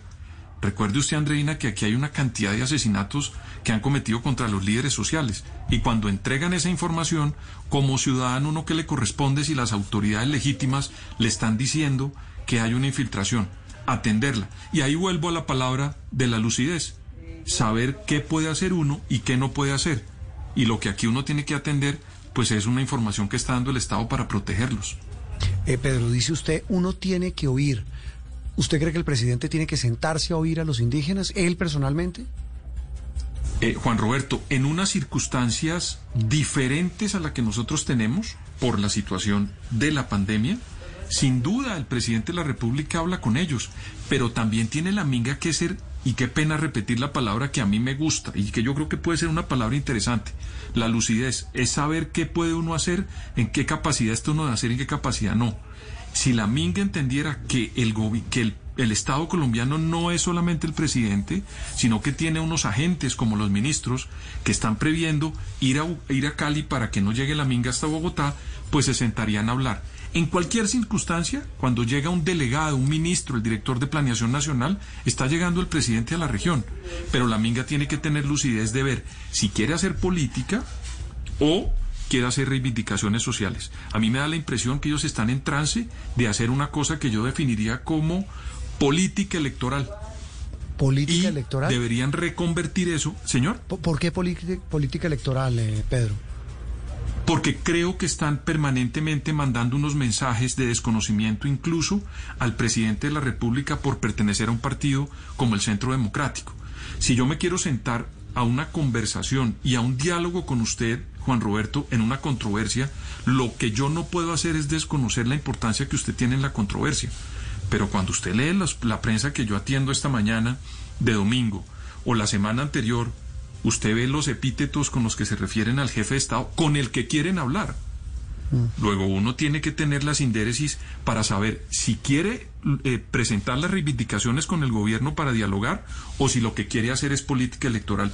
Y a mí me da la impresión por el tono de voz de algunos dirigentes de la Minga que están en trance más de hacer presencia y de hacer política electoral que de las reivindicaciones en un diálogo con el gobierno. Mm, pero, pero la viene la otra cara de la moneda, Pedro, y es quienes defienden, hoy esta semana, semana Aurelio Suárez, mañana Blue con Néstor, que decía, mire, eh, eh, ellos tienen unas reivindicaciones, tienen unas peticiones que merecen ser escuchadas por el propio presidente, que, que incluso llegó a decir, hombre, ¿qué le cuesta recibirlo? Es, pareciera un tema más como de honor y termina eso convertido en un tire y afloje que va a terminar en que, en que uno no sabe cómo se va a complicar este tema de, de la presencia de estos indígenas aquí en Bogotá, teniendo en cuenta que vienen manifestaciones, que, que vienen nuevas protestas y todo enrarecido y todo complicándose. Juan Roberto, en el análisis que usted me acaba de hacer y que hizo mi buen amigo Aurelio Suárez en, Mañanas Blue, eh, se le olvida un detalle. El departamento del Cauca tuvo un gobernador indígena, Juan Roberto. Yo quiero que los, que los colombianos y la gente haga una evaluación de lo mal que hizo esa gestión ese gobernador en ese departamento. Entonces, si los, si, si los movimientos indígenas quieren hacer un juicio histórico, tienen que comenzar también por el político que eligieron para gobernar el departamento del Cauca y evaluar muy bien qué pasó allá porque de pronto están buscando eh, los culpables en un sitio donde no deben estar, porque ellos mismos cometieron muchos errores. A eso me refiero yo, Juan Roberto, cuando uno tiene que hacer un poco de lucidez y entender qué puede hacer y qué no. antes de exigirle al gobierno, ojalá que los de la Minga miraran un poquito qué fue lo que ocurrió en su departamento con ese gobernador elegido, Juan Roberto, que eso es importante en el análisis y en el contexto. ¿Por qué? Porque el gobierno, y no solo este, desde 1991, Juan Roberto, con la constitución del 91, la lucha por la tierra en los departamentos del sur del país se ha convertido en una lucha importante, ancestral y reconocida por todos los gobiernos. Haga la evaluación desde César Gaviria hasta el día de hoy. Tema- y ellos, y eso es un tema importante, Claro. y lo han tenido, y lo- todos los gobiernos lo han trabajado, pero vale la pena también que ellos reconozcan que han cometido muchos errores y que de repente el gobierno ha cometido también errores, pero ha dado muchas soluciones durante estos cerca de 30 años de esa lucha de las regiones indígenas, de, Sí. las- de los indígenas en Eh, Colombia. tal vez un, un ingrediente eh, pa- para cerrar ese análisis, ese contexto, Pedro, y es la situación tan terrible que se está viviendo en el suroccidente, donde esas comunidades han quedado en la mitad de esa guerra espantosa, de la falta de presencia de Estado, el tema del narcotráfico, el asesinato de líderes sociales, que a la larga es lo que están reivindicando en esas peticiones de, de que el presidente los oiga. Juan Roberto, es que las peticiones de la Minga, yo en eso, digamos, recurro a la historia. Han sido con todos los gobiernos la vía panamericana. Juan, usted, usted es bueno, usted es periodista y sabe más de esto que yo. La- la- es reiterado cada año, cada dos años hay un cierre de la vía panamericana y hay unas reivindicaciones, van unos gobiernos, hablan con ellos, resuelven unos problemas, pero también hay que tener en cuenta que este país no es solamente el suroccidente, Juan Roberto. Cuando usted mira para arriba, entonces se encuentra con el dique de la costa que se fue, las inundaciones, el problema en los llanos, el Pacífico con problemas también. Es decir, hay que considerar un poco que los estados con los recursos nuestros pueden resolver unos problemas, pero no puede uno buscar o pretender encontrar el paraíso para que le resuelvan los problemas de un día para otro. Que ahí me parece a mí que valdría la pena volver a la palabra lucidez y que la minga haga las evaluaciones y cuando usted mira las peticiones también son desbordadas, Juan Roberto. Uno no puede leer eso y parece un memorial de agravios y no una sensatez con los recursos colombianos en un problema como la pandemia, que no solamente es un problema sanitario, sino económico. Entonces yo, la verdad, cuando leo ese panegírico de peticiones, Juan Roberto, creo que ellos tienen que sentarse también a mirar un poquito qué pueden pedir y qué no, para que se pueda resolver de manera sensata el conflicto. Pedro, pero cosa que es innegable definitivamente y es que la violencia en el Cauca está desbordada. Y ellos están jugando, los indígenas están jugando la vida de las dos maneras, ya sea o poni- exponiéndose al coronavirus o ya sea quedándose en sus territorios a esperar a ver cómo los matan. Entonces también no es que claramente el país es más grande y hay muchas necesidades, sin embargo, lo que ellos están reclamando es algo básico, es la vida. Pero, Andreina, yo la invito a que evalúen o miremos muy bien lo que están pidiendo. La vida tiene que garantizarse del Estado colombiano a los 50 millones de habitantes de este país. Todos estamos, tenemos que ser protegidos. Y ellos también, por supuesto. Yo le recuerdo que allá había un señor guacho en el suroccidente que hacía una cantidad de fechorías y fue el gobierno de Iván Duque el que lo, el que lo neutralizó. Y eso no se lo reconocen. Pues claro que hay que reconocérselo, porque el Estado colombiano también ha actuado. Y no es la primera vez que en Colombia, Juan Roberto, y esto va a sonar duro, hay Sí. masacres. Este es un país que media docena de violencia. Nos hemos matado por una bandera política, por el narcotráfico, por derechos. Entonces, lo que yo sí quiero reflexionar es un poco a que entre todos tenemos que resolver el problema, pero de una manera sensata. Aquí nadie está llamando a desconocer los problemas, sino a resolverlos de manera sensata.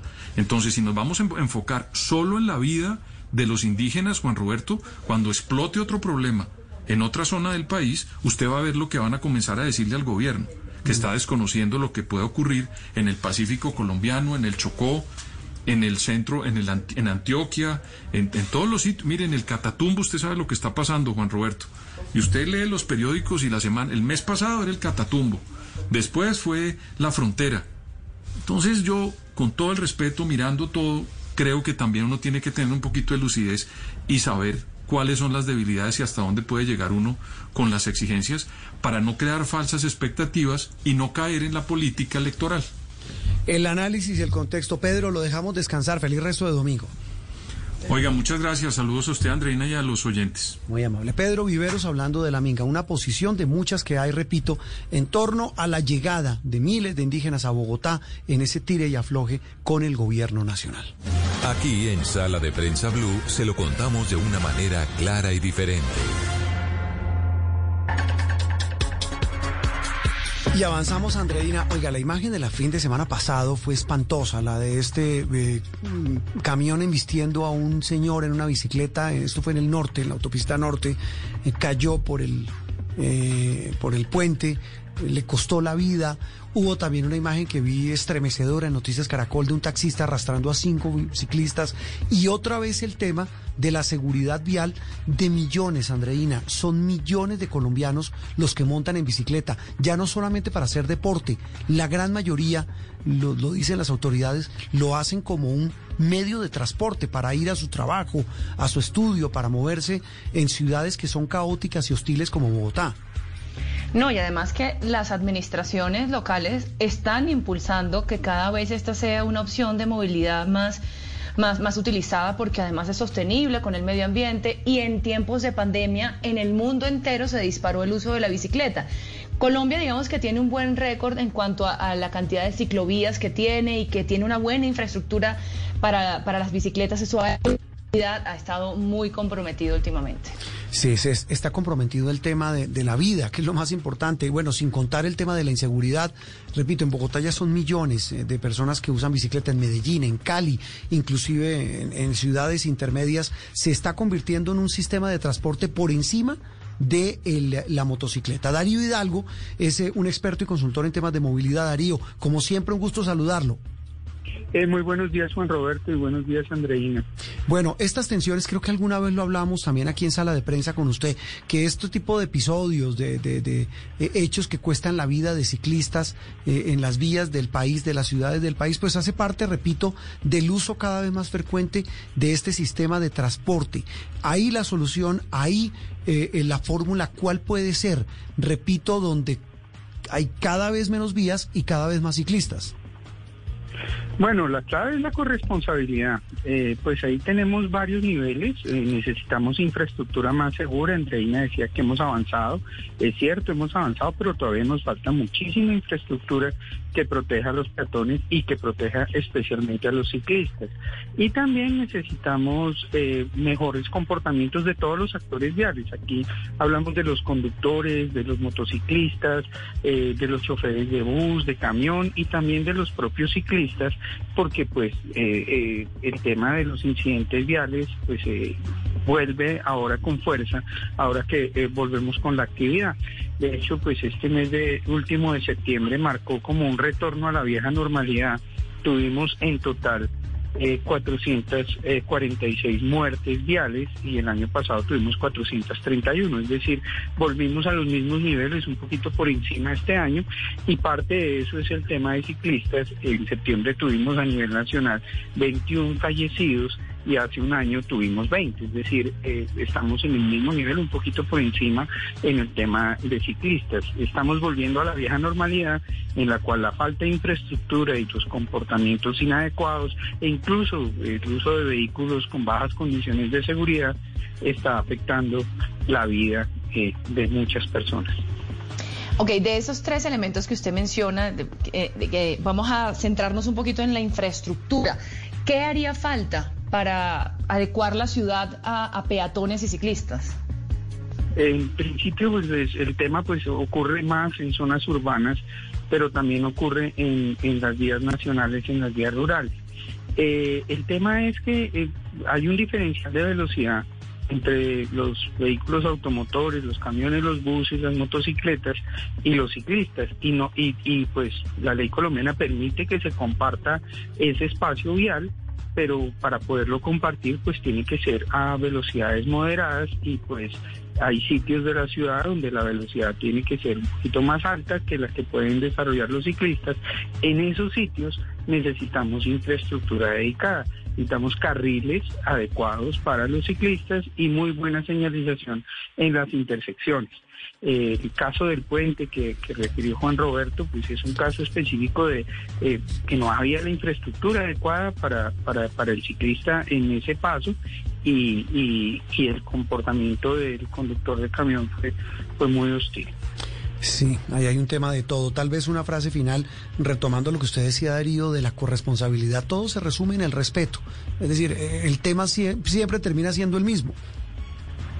Sí, el respeto es un tema básico. Ahora ese respeto se facilita con infraestructura y con vehículos eh, más seguros. Eh, una de las cosas que, que, que, promovemos como uno de los temas fundamentales es mejorar la, la seguridad de los vehículos en nuestro país y eso implica avanzar la normatividad para que tenga un apoyo el conductor, tenga un control electrónico de estabilidad, por ejemplo, que sería básico para en caso de un obstáculo, pues que el vehículo no se lleve por delante al peatón o, o al ciclista.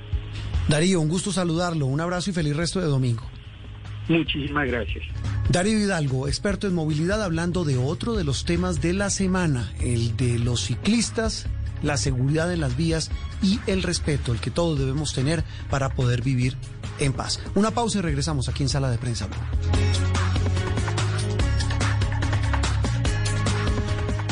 Esto es Sala de Prensa Blue. En las noches la única que no se cansa es la lengua. Por eso, de lunes a jueves a las 10 de la noche empieza Bla Bla Blue con invitados de lujo. Le saluda la chilindrina. Soy Bonnie Cepeda. habla Michelle Brown. Yo soy Liz Pereira. Checo Acosta, el príncipe del carnaval. Soy Claudia Bamón. Los saluda Alfredo de la Fe. Yo soy Maía. Con buena música, con historias que merecen ser contadas, con expertos en esos temas que desde nuestra casa tanto nos inquietan y con las llamadas de los oyentes que quieran hacer parte de este espacio de conversaciones para gente despierta. Bla bla blue. De 10 de la noche a 1 de la mañana. Bla bla blue. Con María Macausla, Simón Hernández y Mauricio Quintero. Bla bla blue. Porque ahora te escuchamos en la radio. Dígale no a las noticias falsas. Evite los medios anónimos e irresponsables. En tiempos de emergencias y de incertidumbre, es fundamental la información verificada y confiable. Los medios de comunicación formalmente establecidos, por su profesionalismo y responsabilidad, son el antídoto más eficaz contra las noticias falsas y la desinformación. Infórmese por la radio y la televisión a toda hora, con los rostros y las voces que usted conoce y confía. Fue un mensaje de la Asociación Internacional de Radiodifusión, AIR.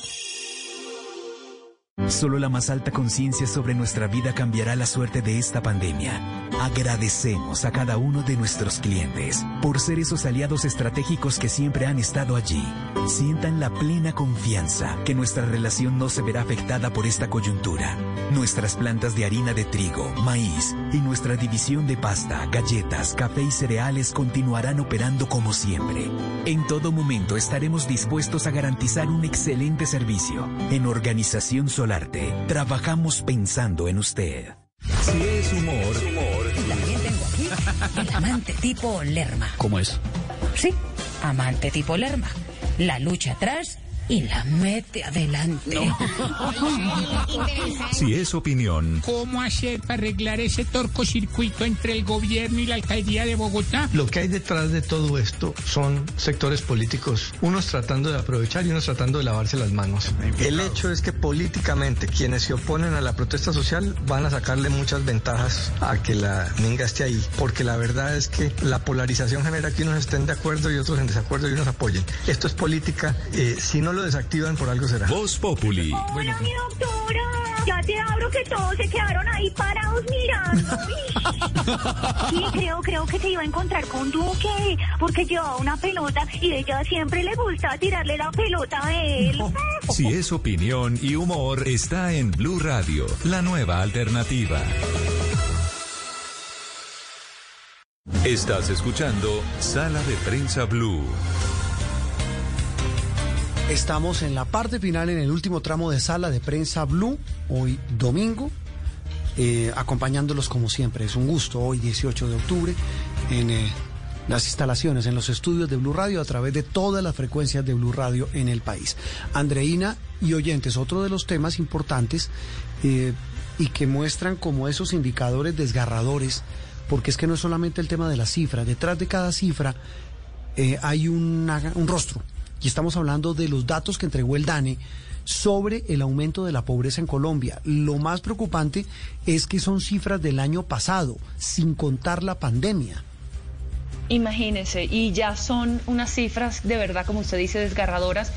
Y precisamente por lo que usted dice, que es que, que es que cada, hay que ver, hay que ver que detrás de cada una de estas hay miles de personas, 17.5 millones de personas están en situación de pobreza en el país. Y si hablamos de pobreza extrema, en total son 4.7 millones de personas. Lo que impresiona es el aumento. O sea, aumentó el año pasado. Las personas en situación de pobreza eh, aumentaron en 661.890 casos. Y en pobreza extrema aumentaron aún más, 728.955. O sea, estas son cifras tremendas que además se suman a, a, bueno, otra, ot- otra de las, de las dimensiones que midió el DANE fue el tema de la alimentación, que por Sí. supuesto está relacionado. Dice que el 32% de los hogares colombianos solo cuenta con recursos para dos comidas diarias, pero inclusive el Programa Mundial de Alimentos eh, de, de la ONU, que por cierto se ganó el premio Nobel hace, hace muy poco, dijo también que en Colombia 10.9 millones de personas tienen alimentación insuficiente. 10.9 millones de personas es un jurgo, o sea, realmente las cifras están escalofriantes. Mire, le- eh, usted menciona cifras. Estoy viendo aquí un informe muy interesante mm, de Natalia Galvis Arias. Ella es analista, es investigadora del portal eh, eh, Razón Pública, que cogió, que agarró, perdóneme la expresión, usted los oyentes, eh, ese informe del que usted hace mención del DANE sobre pobreza y lo desmenuzó de una manera que muestra, repito, los números no dicen tanto como los rostros, pero Ave María, los datos son terribles. Le voy, les voy a dar a usted y a los oyentes parte del análisis que hace Natalia en este análisis de, de razón pública y es demoledor. Eh, en el caso de Bogotá, dice ella, había hasta el año 2018 cerca de 304 mil personas consideradas pobres. En el 2019, esa cifra en Bogotá ya llegó a 537 mil. En Antioquia, dice Natalia en su análisis, y en este análisis de cifras, pasaron de 989 mil personas en pobreza multidimensional a más de un millón entre el año 2018 y el 2019. Y ella también alude a, a otro tema, que es el que vamos a hablar a continuación, la otra cara de esta moneda dramática que es el del empleo. Y ella habla de lo que eh, de lo que hacen algunas eh, entidades como Fede Desarrollo. Recordemos que el desempleo se ha disparado, porque ella también dice lo mismo que usted mencionaba, Andreina. Esto es antes de pandemia. Después de pandemia, eh, dice que la foto pre-COVID, dice el artículo de Natalia, ha mostrado en el 2019 a más de 8.5 millones de personas en Colombia en pobreza multidimensional, que con el choque que estamos viviendo, dice el artículo de Natalia en cuestión en razón pública, esa cifra puede aumentar considerablemente y alude a un artículo de Jairo Núñez en Fe Desarrollo, una investigación, y sugiere que solamente para el año 2020 el análisis de Jairo en Desarrollo, 5.6 millones de colombianos ingresarían a la pobreza en este año después de la pandemia. Eh, mire, Linda Palma, nuestra compañera de Noticias Caracol, publicó Andreina esta semana en sus redes sociales, ella es muy activa en redes, una fotografía que nos, a mí personalmente me, me rompió el corazón, de tantas fotos, de tantas postales que nos deja la crisis producto de la pandemia, la crisis por cuenta del COVID. Era un señor tal vez en una avenida del norte de Bogotá, tal vez en la carrera 15, un señor bien vestido, un tipo- señor joven, tipo de unos 40 años, yo no creo que tenga más, con un letrero que decía, eh, estoy sin trabajo, me ofrezco como chef, como barista, como persona que puede servir platos, que puede servir platos en un restaurante. Es decir, esto, como muchas otras postales, Andreina, nos dejan claro que lo que estamos viviendo es un drama humanitario. Uy, tremendo. Acabo de ver la foto que, que usted dice de, Linda Palma y eh, bueno, es un reflejo de lo que está pasando porque así como muchos estamos viendo, la, estamos hablando de pobreza y pobreza extrema, sin embargo, también, y hemos hablado en el programa de este tema, y que se ve que es el caso tal vez de este señor, está la pobreza oculta, que son personas que a lo mejor viven en un estrato 4, 5 o 6, pero que esta no, pandemia... No tienen para el los- mercado. Exacto, no tienen para el mercado porque esta pandemia también los dejó sin recursos y ese es otro drama que está oculto además, Mm. porque ese no está contabilizado, o sea que seguro esto tiene unas dimensiones mucho mayores. Iván Jaramillo es eh, un eh, muy reconocido profesor catedrático con todos los pergaminos académicos. Actualmente es eh, profesor de, la Universidad del Rosario y maneja el observatorio laboral de esta universidad, uno de los más serios centros de pensamiento de este tema. Iván, como siempre, un gusto saludarlo. Gracias por acompañarnos. Un gusto saludarlos, a eh, Juan Roberto y Andreina. Un saludo muy especial a todos los oyentes. Eh, Esta, esta postal de la que hablábamos, pues es una de tantas. Repito, cada número, cada cifra de desempleo y de pobreza en Colombia, pues tiene una historia desgarradora. Ustedes en el Observatorio Laboral de la Universidad, ¿qué, qué panorama tienen hoy? Porque es que el tema del desempleo directamente está relacionado con el tema de la pobreza. Sí, tiene una relación directa. Desafortunadamente, Juan Roberto los venía escuchando y es dramático. Eh, claro, es que hablar en cifras muchas veces a los oyentes no les queda muy claro porque son números y no, no alcanzan ni dimensionar el problema. Pero es muy grave. Estamos hablando de una foto prepandemia. Estamos hablando que toda la ciudad de Bucaramanga estuviera en pobreza extrema, lo cual es insostenible para un Estado social de derecho. Estamos hablando de cifras prepandemia del 12,2% de desempleo, luego veníamos muy mal, y la pandemia nos pilla con una muy mala situación de empleabilidad, muy superior a la región de América Latina y el Caribe, se profundiza y para agosto, perdón, para julio de 2020 estábamos en 20,2% de desempleados, para agosto estamos en 16,8. Esas son cifras, cifras y cifras, pero Juan Roberto, detrás de eso hay 4 millones de personas que perdieron su empleo, por eso la postal de Linda Palma con el señor pidiendo empleo eh, refleja una realidad muy dura para el país y es que desafortunadamente ese señor es muy posible, Juan Roberto, que emigre hacia la informalidad, porque ese señor tiene que comer, ese señor tiene que hacer mercado, ese señor tiene que acceder a unos ingresos pues para poder vivir y recuperar a ese señor para la formalidad es una tarea muy compleja, sobre todo cuando estábamos pre-COVID en cifras superiores a las, a las del promedio de América Latina y el Caribe y si sumamos además los estándares de pobreza extrema que está viendo el país. Ahora, pobreza extrema, hay que recordar, es personas que ganan menos de 320 mil pesos, ¿no? Eh, luego, hay todo un debate sobre si esa línea de pobreza extrema es o no es la que deberíamos tomar en consideración, etcétera. Pero más allá de eso, el drama eh, no está en las cifras de desempleo solamente, Juan Roberto, sino en las cifras de informalidad, en las cifras de inactividad, es decir, de personas que dijeron eh, que son más de 3 millones de personas en la encuesta, mire, yo ya no sigo buscando empleo porque no encuentro y además con el confinamiento se me ha duplicado y triplicado la jornada de cuidado de mis hijos, de las personas en la casa, etcétera. Luego, las posibilidades de que yo consiga un empleo ya no existen. Eh, hay toda una, una serie de indicadores y elementos que definitivamente preocupan eh, hasta los más optimistas, ¿no? Iván, también le quería preguntar por, por la extensión del subsidio a la nómina, pues que esta semana el presidente Iván Duque eh, vol- volvió a, digamos, a tener este, esta ayuda. Y vimos también debates en el Congreso de, de sectores que dicen que, bueno, que esto es un subsidio a las empresas más grandes, pero se entiende, por supuesto, que las empresas más grandes también tienen la mayor cantidad de, de empleados. ¿Cómo ve usted esta medida y qué cree que, le ha- que podría hacer falta también como para complementarla y, abarcar un poco más eh, de, personas y que se puedan proteger más empleos aún en el país? Sí, efectivamente, Andreina, el- la extensión del programa de apoyo al empleo formal, es el PAES, como se conoce. La idea es extenderlo hasta marzo de 2021 y ya la iniciativa con mensaje de urgencia está tramitándose en el Congreso.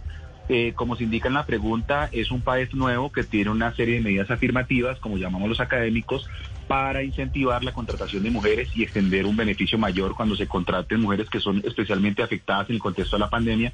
Por esto que hablo de la, de la duplicidad y, tri- y triplicidad de jornadas, por esos temas de cuidado, etcétera. ¿Qué po- proponemos nosotros en en- en la, desde la academia? Hombre, sería interesante que se adopte el modelo que se adoptó en Italia y en España, que recibieron un golpe muy fuerte también en la crisis, y es establecer condicionantes para acceder al país ligados al respeto del principio de estabilidad en el empleo. Como en este país la estabilidad es bien baja y la libertad de despido pues es muy alta, no obstante se quiere profundizar según lo que se está diciendo oficialmente en, el, en la propuesta de COMPES, yo lo sería partidario de incluir eh, eh, como condicionante de acceso al programa de apoyo al empleo formal, subsidio a la nómina, un condicionante que suponga la continuidad y, el, y la estabilidad en el vínculo de los trabajadores sobre los cuales me den el subsidio a la nómina. Me explico. La imposibilidad de despido por un periodo absolutamente proporcional y razonable de los trabajadores son los que yo reciba el incentivo y no recibir el incentivo, pagar la nómina y luego despedirlos. Porque nos interesa además de que esas personas que no tienen empleo accedan a un empleo formal pues los que están en este momento con, un, con una vinculación tengan una protección al empleo. Esa sería una medida que yo creo que sería interesante complementar y ojalá se pensaran incentivos también para contratación de jóvenes y personas con discapacidad que también han tenido una especial afectación en el contexto de la pandemia. Sí, y hay otro, hay otro fantasma, lo, lo, hablábamos en este programa, Iván, y es el de, el de la posibilidad de que tenga que volverse a cerrar, si no todo el aparato productivo, buena parte de él, por cuenta del famoso nuevo brote. ahí las cuentas que se hacen pues serían devastadoras para este tema de, del desempleo. Sí, efectivamente, esa es, esa es, la pregunta del millón para todos, Juan Roberto, es cómo logramos el equilibrio entre las medidas sanitarias y las económicas.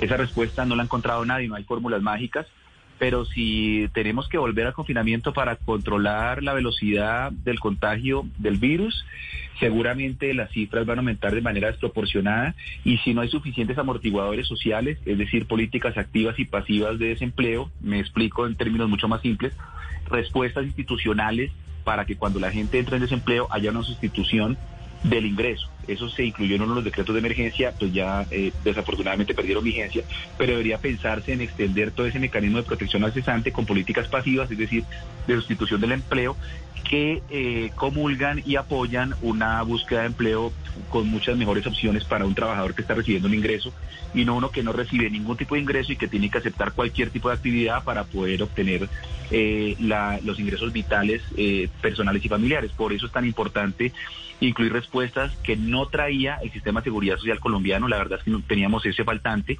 y ahora en la pandemia ha quedado desnudado la importancia y se revela la importancia de tener eh, subsidios al desempleo pasivos y activos. Pasivos es un sistema de sustitución del ingreso y activos es que haya toda una política de, reenganche al sistema formal a través de, formación, a través de acompañamiento en la presentación, en la oferta laboral, adecuación del sistema de calificaciones. Nosotros tenemos, Juan Roberto, desafortunadamente, en la oferta muchas vacantes para los que la demanda no está suficientemente bien enfocada y bien preparada y ese divorcio y esa falta de calce ha generado que además de todos los problemas que conocemos se han disparado desproporcionadamente las tasas de desempleo. Yo descartaría sinceramente esas opciones que están pensando en reducción de derechos laborales para aumentar empleabilidad yo optaría por otras rutas como formación para el trabajo, actualización del sistema de calificaciones, políticas activas, etcétera, que puedan contribuir a mejorar los estándares. Bueno, lo que yo le iba a preguntar, usted casi que lo acaba de contestar. Le quería preguntar su opinión sobre el tema de los domiciliarios, pero ahora dice pues que no está de acuerdo con reducir las condiciones laborales de tal manera que haya más empleabilidad. En ese sentido, ¿usted qué piensa eh, con ese tema que está pues tan coyuntural también en el país?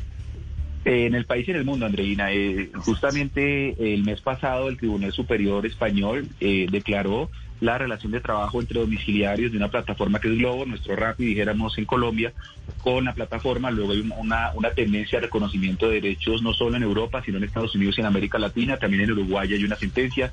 En Estados Unidos el Tribunal de California ya también identificó la relación de trabajo. Hay dos proyectos de ley tramitándose en el Congreso, uno de los cuales pretende desconocer la calidad de trabajadores dependientes y por tanto la, ausencia de derechos eh, estaría presente en ese proyecto de ley para eh, catalogarlos como socios de las plataformas y no trabajadores y otro que pretende adscribirlos al sistema de seguridad social con una regla específica.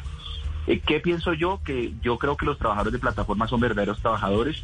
Yo creo que los trabajadores de plataforma han valorizado su trabajo, que era tendencialmente desvalorizado en la sociedad, la pandemia ha traído esos contrastes. Entonces, el sector de salud, que estaba muy desvalorizado en el tema de remuneración, reconocimiento de derechos, demostró ser clave para mantenernos en esta pandemia. Este tema de domiciliarios y de las plataformas demostró ser clave para mantener la política de confinamiento. Luego se valorizaron esos trabajos. Yo que creo, pues que creo que esos muchachos que van en una bicicleta y me traen la pizza, la hamburguesa, la gaseosa, lo que sea, pues eh, están expuestos a riesgos muy, muy importantes, en, socialmente relevantes, y deberían por lo menos tener en un principio como puerta de entrada al mundo de derechos acompañamiento de seguridad social. La semana antepasada justamente se promovió una demanda en el consultorio jurídico de la Universidad Rosario contra una plataforma y la juez en única instancia, hay que reconocerlo, no es jurisprudencia, es un- una decisión de un juez, reconoció relación de trabajo y ordenó el pago de la totalidad de derechos laborales para este trabajador. Entonces se van construyendo antecedentes juris- jurisprudenciales en el mundo y en Colombia encaminados a reconocer lo que los abogados denominamos prevalencia de la realidad, es decir, primacía de la realidad sobre las formas. Al derecho de trabajo le importa si ese trabajador está subordinado a la plataforma o no para reconocer derechos. Eh, y, y- Iván, usted mencionaba eh, en ese diagnóstico del tema del empleo en Colombia que hay muchas empresas que buscan gente, pero que no hay personal preparado para esas vacantes. Estamos hablando de qué tipo de empleos, de oficios, de profesiones. Lo que pasa, Juan Roberto, es que los, todos los estudios eh, son convergentes en que el sistema de competencias y calificaciones cambió. Entonces, ¿qué significa esto para que entiendan bien los oyentes? Lo que se aprende en las universidades, en los institutos técnicos, etcétera, eh, tiene una vigencia de cinco años por la velocidad de los cambios en todas las formaciones y todas las disciplinas. Luego hay una demanda de formación constante. Las habilidades y competencias más demandadas cambiaron la pandemia. Están en el primer lugar las competencias digitales, las de flexibilidad, las de trabajo en equipo. Bueno, hay una inversión de esas competencias demandadas.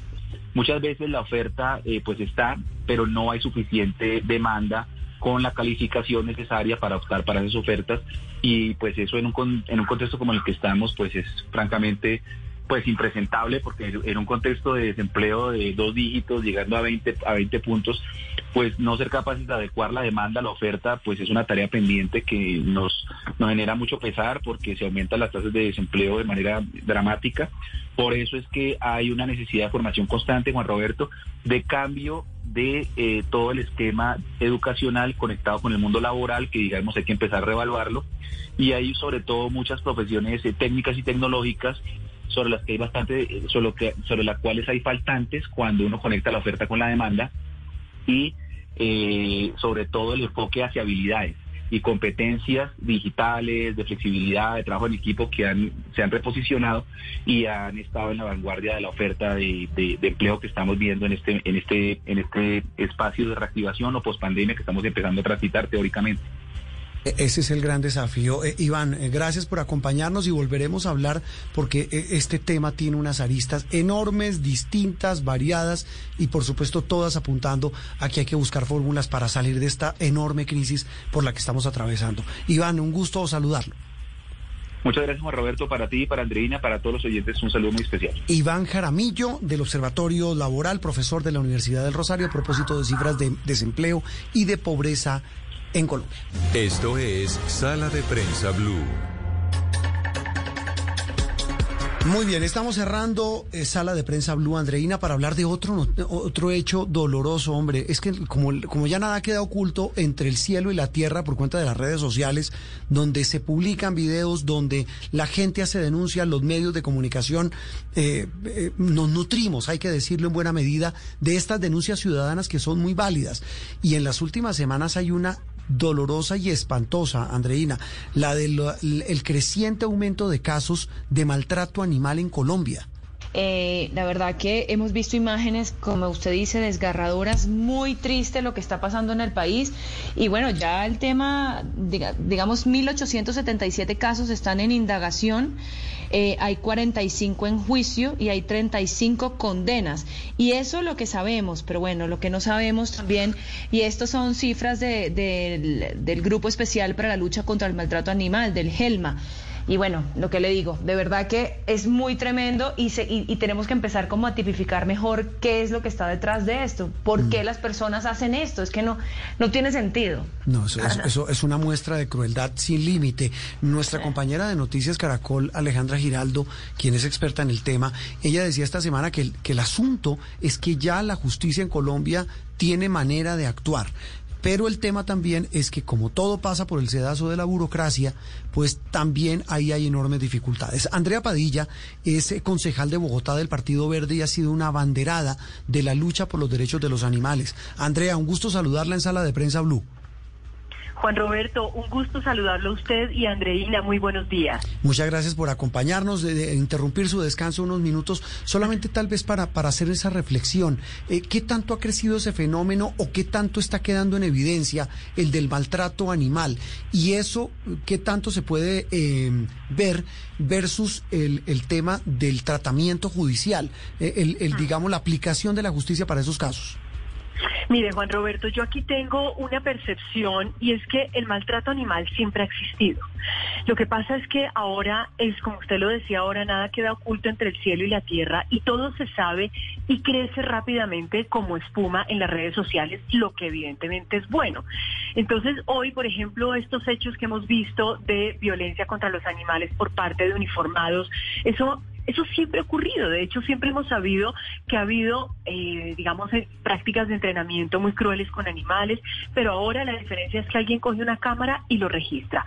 Lo que pasó en Malambo, lo que pasó con el niño absolutamente dramático por todo y todo, no solo por el maltrato al animal, sino por la, lo, lo que está detrás de esa, digamos, esa mala educación y esa descomposición familiar, pues también se supo. Y eso es lo que está pasando ahora con los casos. La gente denuncia, la gente registra, la gente pone a circular rápidamente la información. Entonces siempre ha habido maltrato, solo que ahora lo vemos más. Ahora, esto, digamos, es innegable el, el, el digamos, la agudeza del fenómeno. Es que son unos casos de maltrato absolutamente dramáticos, es, son unos casos de ensañamiento y lo preocupante es que pese a que existe una norma que en todo caso es débil, pues no hay aplicación. Entonces vemos que hay algo en Medellín, en Bogotá más o menos se aplica, están los inspectores de policía, eh, se creó el GELMA, pero pues el alcance es muy reducido. Imagínense, el GELMA es un grupo chiquitico de 10 personas para atender una voracidad de maltrato en el país pues no, no, da abasto, no hay, no hay capacidad humana. Entonces realmente hay un recrudecimiento, hay una mayor denuncia, eh, pero la capacidad institucional es muy limitada y súmele a eso el congesta, el, la congestión de la justicia, pues que lleva a finalmente a que los inspectores de policía y los jueces desechen los casos porque los ven como de poca monta. Justamente también veíamos un caso en particular esta semana que eh, se falló, el inspector de policía falló a favor del maltratador y que tenían que devolver al cachorrito que había sido maltratado y había sido grabado y había despertado indignación en redes sociales a ese mismo sujeto, sujeto que lo maltrató. ¿Por qué pasan estos casos? Sí, Andreina, es, mire, yo, todavía no doy crédito a esas cosas porque se crea una institucionalidad. En el Consejo de Bogotá nos dimos la pela para aumentar presupuesto, le dejamos 147 mil millones al Instituto de Protección Animales, es un recurso histórico. Aprobamos un recurso histórico de casi 53 mil millones de pesos, eh, se destinó pues por los, los procesos de participación ciudadana para las alcaldías locales. Entonces, crece la institucionalidad, hay normas y sin embargo, a la hora de implementar esas normas, hay una debilidad y una cobardía institucional que francamente queda uno de una sola pieza.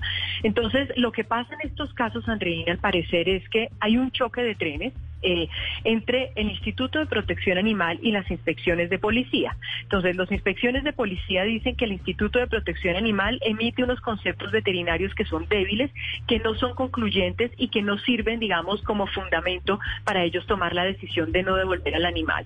Y por el otro lado, el Instituto de Protección Animal dice que son los inspectores de policía que están tomando decisiones, digamos, arbitrarias y devuelven al animal. Al final, el Paganini es el animal, el Paganini de este imponeo institucional. Entonces, claramente aquí tenemos un, un, choque de trenes entre las instituciones, una debilidad del Instituto de Protección Animal que hay que solucionar con unos conceptos veterinarios fuertes, robustos, como lo he dicho, y por el lado de los inspectores de policía, pues valentía. Obviamente ellos les da miedo que los demanden, pero pues si les da ese miedo no sirven para este tema, que se dediquen a otra cosa, porque ser inspector de policía y ser juez, pues tiene esos riesgos. Entonces hay un tema que hay que solucionar, además de la debilidad de los recursos humanos. Imagínense usted en Bogotá hay solamente dos inspectores de policía en estos temas. Nada más en el primer semestre del 2020 conocieron de 231 casos y apenas alcanzaron a atender 91. No dan abasto, es demasiado el tema, mm. demasiado grande. Pimponeo institucional, me sonó esa frase, burocracia para frenar esa eh, irracional violencia contra los animales. Tal vez lo único que hay que decir es que, por Dios, son seres que sienten, uno no puede tener un, un, un digamos, algún tipo de sentimiento oscuro eh, que lo lleve a maltratar a un animal. Andrea, como siempre, un gusto saludarla. Feliz resto de domingo. Un abrazo igual que para Andreina y sus oyentes. Eh, la concejala, experta en temas de animales, una abanderada de la lucha contra el maltrato de los animales en el país. Terminamos, doña Andreina. Feliz resto de domingo. Bueno, feliz resto de domingo también. Nos vemos mañana Nos, ah, en bueno, el noticiero. En el noticiero nos vemos mañana. Sigan ustedes con la programación habitual de Blue Radio. Feliz resto de domingo para todos.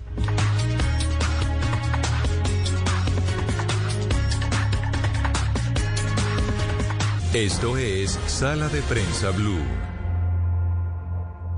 ¿Cuál es la edad adecuada para darle un celular a un niño o a un adolescente y cómo manejar la presión social que hay hoy en día precisamente por estos dispositivos? De esto estaremos conversando en Generaciones Blue. Generaciones Blue. Este domingo a las 12 del día. Generaciones Blue por Blue Radio y bluradio.com.